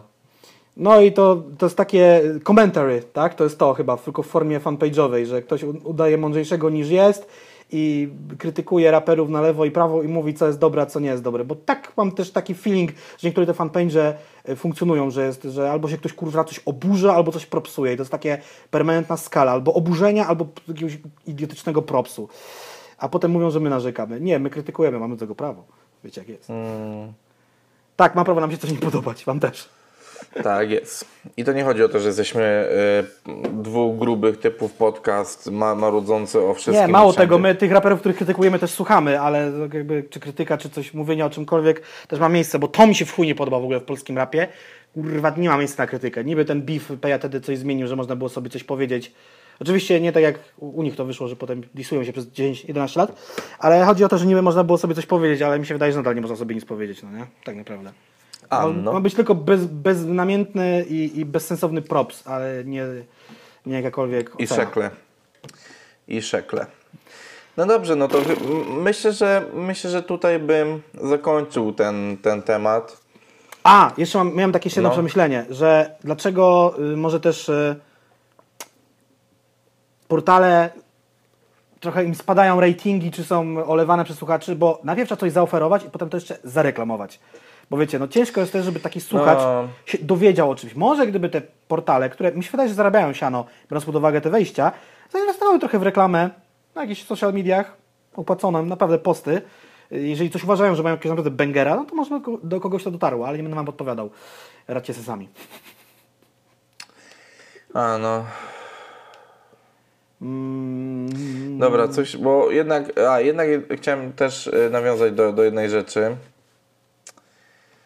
Em, czemu polskie rap portale anonimizuj, anonimizują Jacka Adamkiewicza i czemu portale nie podają źródeł? to jest taki oczywiście- bykowy podpunkt. Tak, tak. To, to, to jest e, bekowe nawiązanie do tego, co ostatnio Jacek wrzucał na, na Instagramie, a bardziej chodzi mi o to, że Nie to jest duży źródeł, problem. A nie podawanie źródeł jest chujowe. Ja mam dwie, Tak. dwie rzeczy sobie wypisałem. Jest psychoza w polskich mediach rapowych, żeby nie reklamować konkurencji. Zupełnie nie rozumiem dlaczego, bo skoro jest już jakaś grupka portali, które mają regularne, duże wejścia, w tej grupie jeszcze jest hip-hop nigdy stop, żebyśmy też nie zapomnieli, to napisanie, że Paluch w wywiadzie dla Popkillera albo ten typ mes w wywiadzie dla CGM powiedział to i to, nie jest nic złego. Jakby, ta, oczywiście takie przypadki się zdarzają, ale najbardziej to uwielbiam jak Glamrap, to jest tym mistrzem, tego chujem do dupy, yy, aż po grób, że raper X powiedział w wywiadzie w internecie i to było na tyle, no nie? Nie, że albo jak już No. napiszą u kogo, to oczywiście nie dadzą tego hiperlinku do tego wywiadu. Nie, nie, nie, on tylko powiedział. To jest tylko cytat, a wywiad masz sobie sam znaleźć. Wiadomo, jak ktoś ma więcej niż jedną półkulę mózgową, to znajdzie ten wywiad, ale generalnie to jest tak, żeby nie przekierować tego ruchu na ich stronę, bo wiadomo, że jakiś youtuber, który ma 5000 subskrypcji, no zmiażdży ten glamrap, który ma tam kilka milionów wejść miesięcznie, no zmiażdży go jednego dnia, no pojebane to jest, no nie? Też mi kiedyś CGM w ogóle odpisał, że już raczej nie będą wrzucali moich wywiadów, bo czasem im podsyłałem, bo no bo oni też robią wywiady z tymi artystami, więc no nie będą jakby wrzucali. No bo wiesz, jakby jak ja zrobię wywiad z Mesem i oni zrobią wywiad z Mesem, to już nie można dwóch wywiadów z Mesem.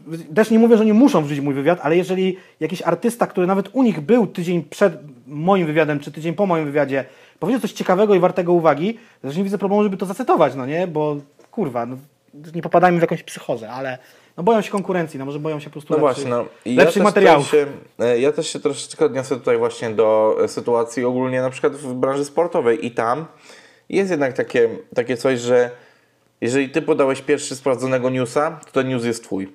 No, I tak. później inne źródła muszą cię zacytować, ale na przykład była sytuacja w nowo, niedawno nowo powstałym kanale sportowym, który e, został, znaczy zaczął być ignorowany przez Polsat. A wszystko tylko i wyłącznie dlatego, żeby utrzeć noska e, Mateuszowi Borkowi. No tu są takie personalne podjazdy. No jak jest No tak, ale, ale to jest chore uważam. beef, W sensie no uważam, że to jest chore, że jeżeli dziennikarz pracujący dla danej, dla danej ekipy, firmy, jakby zdobył tą informację, wykonał pracę i podał to jako pierwszy, no to waszym psim obowiązkiem jest podanie informacji, kto to zrobił. No a na przykład to, żeby nie było, bo ostatnio tam it. cisnąłem po, po, po Glamrapie, dlatego że ja z pewnego źródła dowiedziałem się, że Fabiański wyda płytę w przyszłym roku, ona miała wyjść teraz i już nie będzie ona w Asphalt Records. Nie podałem źródła, bo to nie jest tak, że ja do mnie to kurwa z nieba spadło, czy wróbelek mi powiedział, co przysiadł na, na parapecie, tylko ja tylko źródła nie podaję, bo źródło pragnie zostać anonimowe, ale tą informację podałem ja jako pierwszy i byłem w stanie to udowodnić kurwa godzinami na screenach, bo napisano to na Twitterze. Oczywiście oni mają oczy dookoła głowy, no i napisali jak się dowiedzieliśmy, podaliśmy informację piersi. Chuje podaliście ją piersi, ja pierwszą podałem, pierwszą podałem ja i kurwa tak, tak, to jest fakt. A że ją uzyskałem z tej czy innego źródła, hej. Tak samo jak też mam jakieś swoje źródła na temat tej agencji high-end i tak dalej, ale też źródło pragnie pozostać anonimowe. No, ma do tego prawo. Tak, no i to, to, to jest tak, jak wam, ja wam często mówię, że w rozmowie z pewnym raperem, no niestety tu jeszcze mam taką patową sytuację, że ja źródeł podawać z reguły nie mogę. Bo informacje, które uzyskuję są mniej lub bardziej no, powinny zostać anonimowe. Dobrze. Ym, kończymy, kończymy temat tutaj portali i hiphop.pl. Dobra, tra- tragedii nie ma, jeszcze dwa tematy, a mamy półtorej godziny dopiero. Tragedii nie ma, tragedii nie ma. Tak jest. E, Tragedii nie ma, ale tragedia dzieje się teraz na naszych oczach. Przez sekundę chciałem zajrzeć na coś na Facebook i zobaczyłem e, w kilku miejscach coś się aktualnie odpierdala e, i jak przeogromne, a, aż mam ciarki i jeżeli ktoś dokładnie ogląda, widzi taki moment, w którym mi się zaszkliło oko troszeczkę Ciary, ciary, i... Jeszcze raz? Ciary, ciary, ciary. Nie, dwa sławy Tak, cytuję tak. z mojego gównianego wywiadu. Yy, I. I kurwa, no jedyna rzecz jaka się dzieje w Warszawie aktualnie to jest obrona przez policję kurwa domu Kaczyńskiego, bo krwią na przykład zostało napisane na jednym z chodników w Warszawie. Przeglądałem pobieżnie, bo starałem się skupiać na, na, na tym, że no nie, przepraszam, jestem strasznie rozproszony. W ogóle y, przepraszam, że taki fragment się przydarza w podcaście, ale mam, mam ciarki teraz na rękach. E, policja z Znaczy- połami wychodzi na kobiety O, to, widzę. że po prostu... Właśnie widzę. Mam tą samą transmisję, Żoliborz, ulica Mickiewicza. No a najzabawniejsze jest to, że yy, przepchnęła to obecna partia rządząca, ale to nie ona wymyśliła zaostrzenie praw y, aborcyjnych. To wymyśliła organizacja, którą reprezentuje Kaja Godek, a Kaja Godek jest z Konfederacji. A raczej na, z nimi wjechała do Sejmu chyba. Albo z nimi też, się buja. e, widzę też, co bardziej twój, no mój tylko troszeczkę znajomy Rędzioch wrzuca u siebie. Tak, on pojechał na protesty dzisiaj, no. Ja protest... Eee. Słuchajcie, ja, ja chodziłem na czarne czwartki, piątki, soboty i niedzielę. Ja protestowałem w obronie Trybunału Konstytucyjnego dawno, dawno temu. W tej chwili pociąg już nie ma lokomotywy, jest rozpędzony, a ja będę się przyglądał, jak będzie spadał w taką przepaść, jak powrocie do przyszłości. Ja staram się już odpolitycznić, bo ryje mi to No ja łeb wiem, wiem, wiem, ale po i nic prostu... za bardzo nie możemy z tym zrobić. Znaczy, możemy z tym zrobić, ale hej, ja na wybory chodzę, ja mam czyste ręce. No nie? Jest masakra. Jest masakra No nie, przepraszam, bo tak jak mówiłem, to, to nie jest miejsce do końca, ale jak widzę oczywiście też piękne e, piękne screeny, to, to znowu jak, no, jest kurwa naprawdę, u, uważam, uważam, że zaproszenie go do grona znajomych, mimo że nie znamy się w sposób zbyt bezpośredni aż tak dobrze, e, jest jednym z lepszych źródeł informacji, czasami beki, bo wrzucenie zdjęcia, gdzie na TVN-ie jest pokazana policja, która kurwa wychodzi w, w, z połami i tak dalej na, na ludzi protestujących na ulicy Mickiewicza na Żoliborzu, a poniżej TVP, które w tym czasie spokojnie pokazuje kurwa pierdoloną debatą, czy tam, czy, czy rozmowę przed debatą e, Trump i Biden. No, cirkus, cirkus kurwa. no Ale żeby nie było tak poważnie, to Bartek mam na Ciebie Twój ulubiony temat, czyli kolejny wywiad z Wojtkiem Sokołem o biznesie. Wiem, że lubisz. Tak, tak, tak, tak. Nie, Wiem, wiem, że, wiem, że takowy się pojawił i będzie pewnie kolejnym tematem do rozmów, albo i nie. Zobaczymy. Y, Ale nie, be, be, bez beki, y, bo mi się wydaje, że całkiem nawet radzi jakoś ten Wojtek Sokół, no nie? Dywersyfikacja ale przychodów nigdy- jest mądra. nie- No dobra, nieważne. Y, Przechodzimy do tematu rapera równie oldschoolowego co Sokół, aczkolwiek mniej fejmowego aktualnie. Mianowicie Rahima, bo spadła na nas informacja, że Rahim wydaje swoją biografię, nie autobiografię. Autobiografię musiałby napisać totalnie sam. I tą informację Prawdopodobnie podałem pierwszy, ale nie chcę się tym flexować, bo to jest bez sensu. A dzięki Andrzejowi, mojemu moderatorowi z grupki, z YouTube'a i z Twitcha. Ten człowiek wie więcej niż, niż, Tak. nie niż wszyscy. A Andrzej ma normalną pracę niezwiązaną w ogóle z social mediami i A wie, i, a, i, a i monitoruje, monitoruje rynek rapowy lepiej momentami ode mnie. rapem. Ja, ja czasami sobie mi- wyobrażam Andrzeja jako człowieka, który ma 15 monitorów przed sobą i cały polski rap. Tak, dokładnie. Tak, tak sobie wyobrażam. Dokładnie tak, Tak, jest. tak, tak. tak. Po- Pozdrawiam oczywiście bardzo serdecznie, pozdrawiamy. Pozdrawiam. Em, no dobrze, Jacku, czy to jest dobry czas na wydawanie biografii? To jest czas najwyższy. Dlaczego? Bo kurde. Brakuje, mi cały czas brakuje książek. Ja sobie zacząłem wypisywać je przed, przed odcinkiem. Wyszło mi całkiem sporo. Brakuje mi, ja jestem, to jest właśnie tak samo jak te portale z merytoryczną treścią, tak samo to są rzeczy dla, oczywiście, że dla fanów danej jednostki, zespołu rapera, DJ-a, producenta, albo jakiegoś tam y, jeszcze innej osoby, ale też, y, kurde, te kulisy. I mi się wydaje, że takie książki powinny powstawać, powstają i wszyscy wiemy, że Peja robi książkę z Rawiczem. Ona będzie powstawała trochę, bo to nie są lekkie rzeczy. Yy, Część osób już takie książki zdążyła wydać i tak, to jest chyba no, czas najwyższy na wydawanie takich książek, bo wiele lat było, była pustynia. Polski hip-hop ma już takie prawie 30 lat. Plus minus, zależy gdzie ustalimy ten początek. I, i część raperów skończyła już 40, część zeszła już z tej planety niestety przedwcześnie. I, I lepiej może, żeby te biografie też powstawały teraz niż nigdy, no nie? No i to też zawsze jakieś źródło fajnego dochodu. Jeżeli to jest fajnie zrobione, no to sytuacja jest win-win.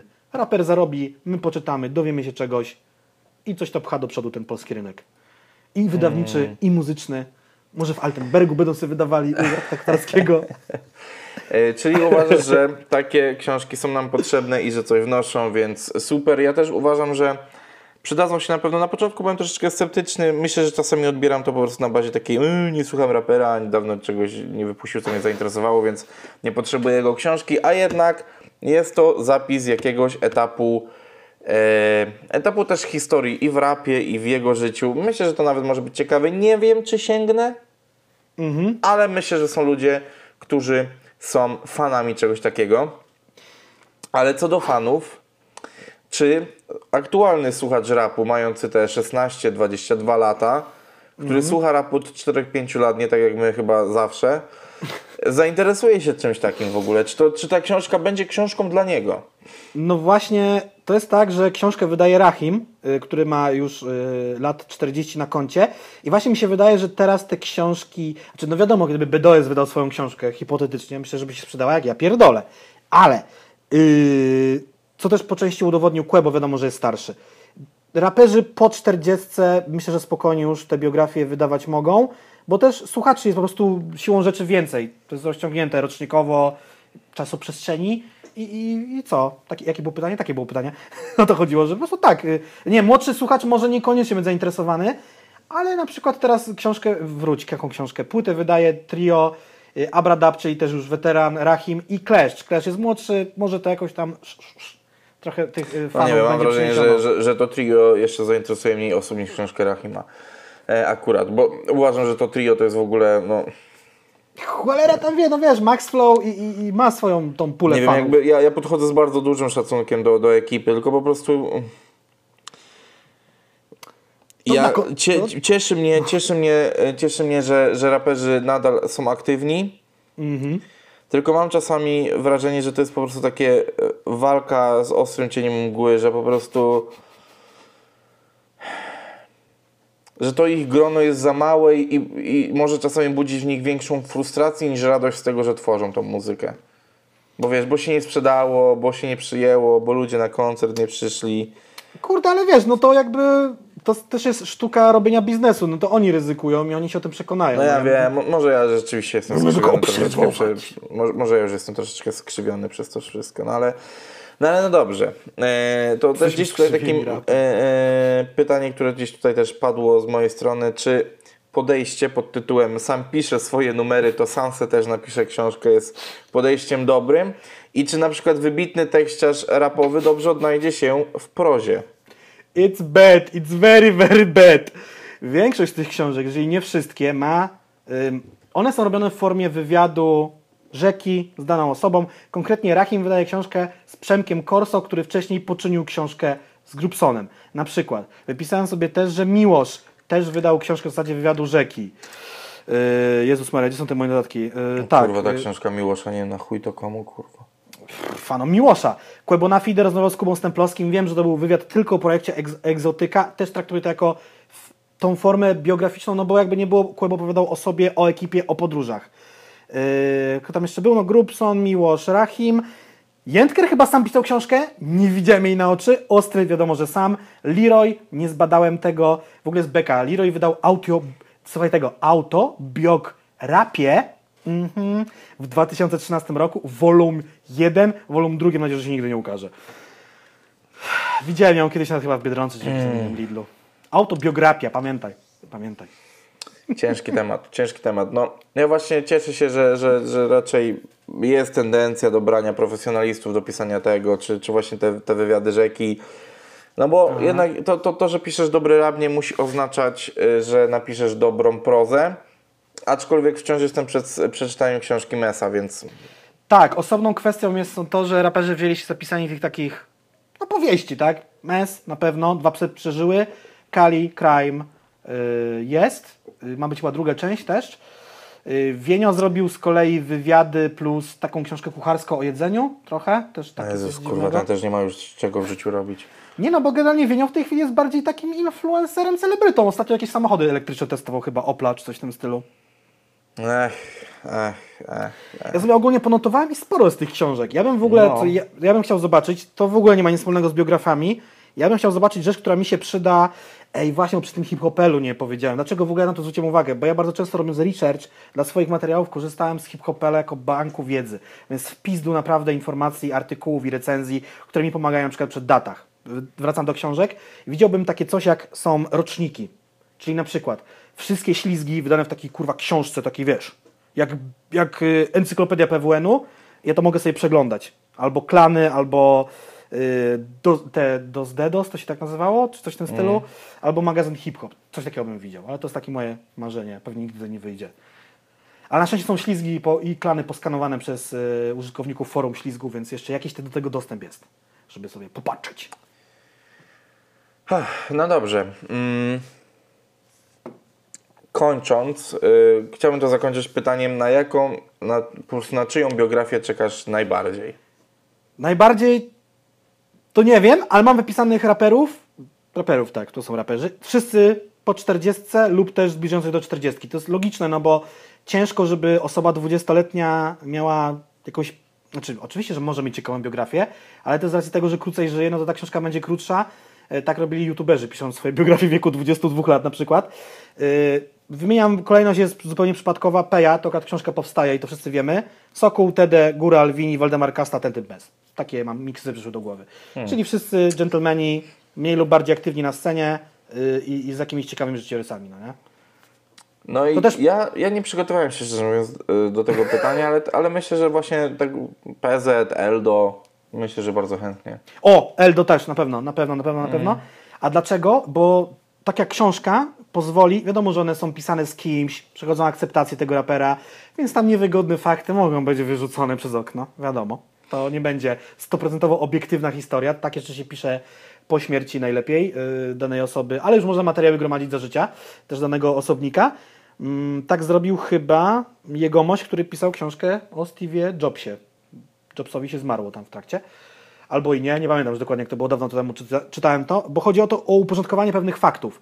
Są różne podania, plotki, legendy, fakty wymiksowane mm, w artykułach, na Wikipedii, a taka książka pomoże to raz na zawsze zweryfikować. Tak jak na przykład sprawdzałem ostatnio kilka wywiadów z Flintem, Marcinem Flintem i są też legendy, że tam mu się Borikson na głowę wysikał, czy coś w tym stylu. Nie było takich w ogóle sytuacji i jakby Flint to też objaśniał. No ale to trzeba było zrobić wywiad z człowiekiem, żeby do tego zostało to wyjaśnione. No te, no te. No tak, no tak. A ty na czyją biografię czeka- czekasz? No to właśnie się. mówiłem, że właśnie PZ, MES, myślę, że najbardziej. W sumie też, PZ mógł też dopisać, no ale to są sami goście, jak mówię, już, już, już coś tam prze, przeżyli. No, nawet Władimir mógłby mieć ciekawą biografię też, jakby. No, nie, nie mówię, że nie. Każdy z nich ma ciekawą biografię. Jest mnóstwo jakichś dziwnych historii. Jak czasem widzę, jakie pytania zadają ludzie Słoniowi, jakie on czasem historię wyciąga z rękawa, to ostatnio napisał, że jaka, na pytanie, jaka się zdarzyła najdziwniejsza historia koncertowa, to na wspólnej trasie y, z Paluchem jeden gość z fanów zesrał się w spodnie. Tak, czytałem to dzisiaj. Wysłałeś Ciężar, nie? No. Jest ciężar. Także Rahim, ludzie z tylniego siedzenia, Korso Przemek pisze, pyta i pisze, a, a, a Rahim odpowiada wkrótce w waszych księgarniach, premiera chyba w listopadzie. Tak. A teraz ostatni temat.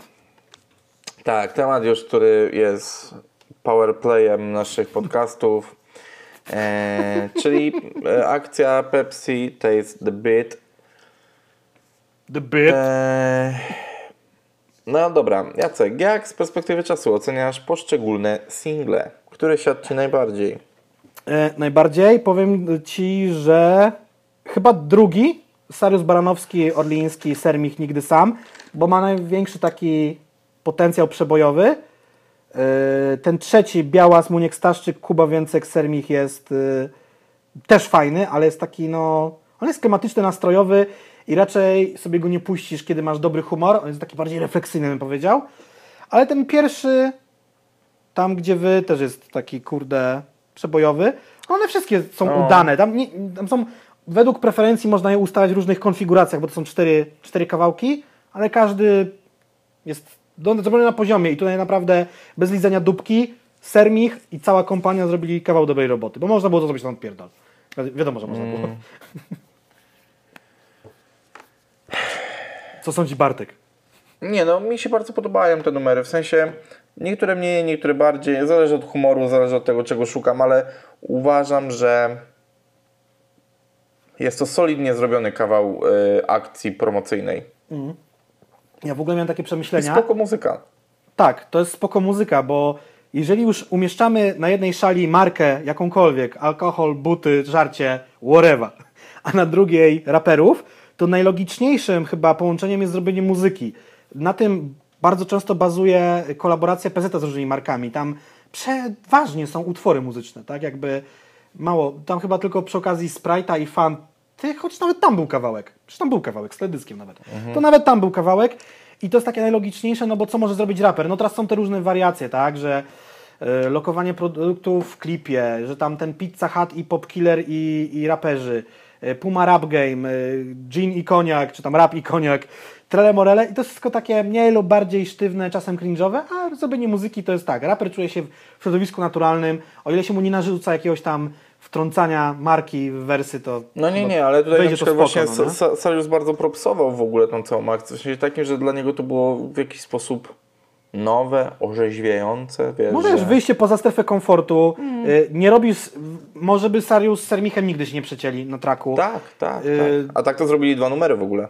Tak, i masz tam poprzedzenie się z takimi postaciami typu właśnie, no nie wiem, Baranowski, Orliński, y, Klaudia Szafrańska, to takie współpracy mogłoby dojść.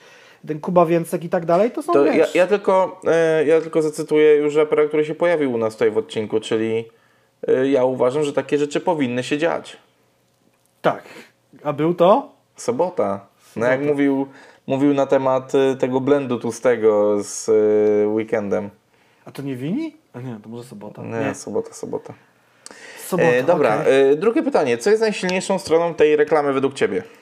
Mm, jakość wszystkiego. Wideo i muzyki. Nawet nie wiem co ważniejsze. No muzyka ważniejsza, wiadomo. No tak, tak, no właśnie, bo my sobie prześledziliśmy tam ludzi odpowiedzialnych za to i tam jest kurwa grubo, no papaja to kręciła i tak dalej. No, Właśnie, tam miałem to sprawdzić. Solidnie. Dobrze ty to rozkminiałeś, bo ja miałem to sprawdzić jeszcze raz przed podcastem. Tak, tak. y, Nie no, jest to solidnie zrobione. Rzeczywiście tutaj widać, że Warner i Pepsi włożyli naprawdę fajne pieniądze na to. E, Klipy się zgadzają, cała otoczka, akcja promocyjna, e, sama muzyka, produkcja, wszystko jest naprawdę na, na, na świetnym poziomie.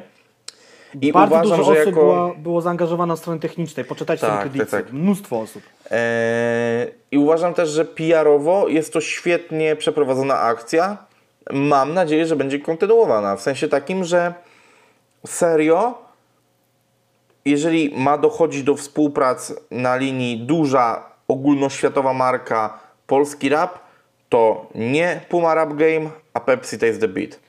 Ja bym nawet, y, bo wiadomo, że nowe rozdanie, weźmy całkowicie nową ekipę, ja bym zostawił Sermicha, naprawdę. Naprawdę bym go tam zostawił, bo on, on się A, odnajduje i w a różnych jeżeli gatunkach już nie, muzyki. Mhm. to niech będzie Magiera. Okej, Albo, też. no tak, nie Magiera, bo najbardziej taki szeroko myślący. Tak, bo tu jest, tu jest potrzebna osoba, która nie tylko będzie te pizgała, te bity, tu jest potrzebna osoba, która poskleja różne światy w całość. Yy, nie powiem, ja czasem podchodzę do takich akcji i reklamowych, i tych kolaboracji jak pies dojeżdża, że czasem myślę sobie, że o, no, tu kazali im się spotkać i to jest jak u tego wojewódzkiego. Czasem to pasuje, czasem nie. Tych dwóch gości na kanapie, a tutaj naprawdę pff, no, jest, wszystko było na, na, na dobrym gruncie to zrobione, no, nie? Tak Takim jest, muzycznym. tak jest. E, No ale no to co, to jeżeli powstanie kolejny numer, no to miejmy w końcu nadzieję, że już wystarczająco dużo wypił e, i lokował na swoim Instagramie Vena i może ktoś w końcu dostrzeże, że on był kiedyś raperem i go tam zaciągnął, czy nie? Tej, no ale by to tak w sumie trochę naturalnie by to wynikało, no nie? Żeby jakby zaprosić go, skoro reklamuje, ma już ten deal z Pepsi, żeby jakby nie było raperem jest. Mogliby go wziąć. Jestem ciekaw, czy go w te... Ale no, to nie wiem. Nadal jest dobrym raperem, mimo że różne tam grzeszki na sumieniu Ech. się pojawiają. Ale coś chciałem powiedzieć, jestem ciekaw, czy go nie wzięli do tego, że nikt o to nie pomyślał, czy mógł być jakiś tam potencjalny konflikt, wiesz, że tam sernichus wtedy, a wtedy się z Venom nie lubi, ne, ne, ne, ne. Nie wiem. No serio z Veną chyba też już niekoniecznie. Nie? No mam takie wrażenie gdzieś. Okej. E, Co jeszcze chciałem powiedzieć? Aha, jeszcze będzie After Movie. Był teaser opublikowany A tak, prawda? 9 dni temu, ale samo After Movie wyjdzie jakoś późno, w listopadzie. E, No być i- może, być może. Tak, tak, jakoś tak, to, to, coś, coś Ja, takiego ja, było. ja, ja podejrzał, a w ogóle ciekawe jest to, że był w tym After Movie, Kędzior się pojawia. I co on miał z tym wszystkim wspólnego? A, a do no. Czekaj, After Może Movie... będzie to spinał w jakiś sposób, no. Premiera After Movie o Pepsi Taste the Beat w listopadzie, czyli to będzie, mam nadzieję, że to jest, że będzie tak przynajmniej z pół godziny, a nie, że robią wielką zapowiedź i będzie wielkie 5 minut. No bo sam trailer ma 40 sekund, wypadałoby dać takie coś, coś dłuższego. Przynajmniej, z, no nie wiem, ja bym taką formę był w stanie obejrzeć. Yy, b, b, b. I co? Kurde, tak, to jest, to jest fajne. I to, tak jak mówię, no tutaj chyba bardziej chyba wartość jest wizerunkowa niż reklamowa. Aczkolwiek O nie, acz, aczkolwiek też mam jeżeli- przemyślenia. Bo Tak, tam, tam to lokowanko było takie y, solidne na, na tyle, że myślę, że w bardzo fajny sposób. y, ale nienachalne chyba. Że było, ale nie takie, że u, tam ci w, w ryj strzelali. Bo na przykład mi się przypomniał y, ostatnią współpraca Oki, Dziarma, Guerrilla tak bardzo i tam był współpraca z Red Bullem, gdzie się puszka Red Bulla pojawia na nie wiem, 3 sekundy. Red Bull właśnie lubi takie delikatną, delikatną reklamę, no nie? Y, a dlaczego mi się wydaje, że to też może być reklama produktu? Bo tak, Cola jest coraz mniej smaczna moim zdaniem, a uwierzcie mi, piję kolę jakieś 25 lat albo 24 lat. Naprawdę, ja piję kolę od dziecka i jakość coli u mnie w dół. Jakby najlepsza jest z puszki i ze szkła, z tych dużych butelek plastikowych jest niedobra. Ograniczają w niej ilość cukru ze względu na tak zwany podatek cukrowy, normy cukru Unii. Europejskiej, bla bla bla, zdrowy tryb życia, chuja. Kola to nie jest kurwa woda mineralna, to ma być słodkie i dawać ci kopa. A, a to jest teraz jakościowo gorsze. Pepsi nieraz na jakiś czas lubię wypić, przyznam się do tego. Nadal jest tańsza. I częściej robi promocję, no nie? Także oni walczą o swój segment rynku, na, na, na rynku napojów gazowanych. Tak jest, tak jest. No dobrze. Yy, I tym optymistycznym akcentem myślę, że możemy zakończyć. Nie całe dwie godziny. yy, na nasz e, dzisiejszy odcinek, nasz dzisiejszy epizod. Ja przepraszam, że od pewnego momentu jestem troszeczkę zgaszony i ten, ale nie wiem nawet czemu, ale pierdolęło mnie strasznie to, co się dzieje tak chyba po całym dniu pracy i nie, nie, nie dostrzegania tego. Weszło Powiem z ci tak. siłą. Nie myśl o tym, bo zwariujesz, mieszkasz w Polsce, no nie? Nie. Tak, troszeczkę Nie, bo to, tak. są, to są yy, super poważne sprawy, o których y, my jako jednostki mamy, mamy wpływ, ale z drugiej strony nie mamy wpływu i czasem nie lubię sobie czesać tym umysłu, bo dochodzę do takiego ślepego zaułka, że nic z tym tak naprawdę ja jako jednostka nie mogę zrobić. Mogę robić swoją obywatelską robotę, stawiać sprzeciw, opór, informować, tak, ale Tak, tak. To, to w ogóle e, chciałbym, żebyście. E, chciałbym, żebyście dzisiaj docenili, dostrzegli sytuację, że to Jacek jest tym, który wstrzymuje nas od polityki, a nie ja. znaczy Em, ja nie tylko wstrzymuję, dodam- możemy o tym gadać, ale Nie, nie, nie. Ja tylko dodam, że mm, aż dziennik dodał świetny artykuł na temat nowości na porodówkach, czyli Polski, e, Polska wprowadza pakiet jednodniowy, czyli chrzest plus pogrzeb jednego dnia. tak. E, I tym optymistycznym akcentem oraz hasełkiem, które w międzyczasie uknąłem sobie jako hasło na dzisiaj, e, chcielibyśmy się z Wami pożegnać w tym 27 odcinku. A hasło na dzisiaj to jest opowieść podręcznej tak aby ładnie tutaj zaakcentować Nie widziałem jeszcze, ale podobno jest, jest mocno, no nie? Tam jest. Jakby, ja jak mówię o tym mam ciarki, czuję się bardzo źle, że przez to może jakość ostatnich tam pół godziny od, odcinka zasłabnąć, ale głos mi się łamie i jakiś jestem, strasznie źle się z tym czuję, a jak wspominałem, ja dzisiaj o 4.30 wstaję, żeby o 6.00 wyruszyć do Katowic. Wstają o Eee. 4.20 i zapal jointa. 4.20. Kurwa, o kurwa. Koniec. Dziękuję, pozdrawiam, do zobaczenia w następnym odcinku.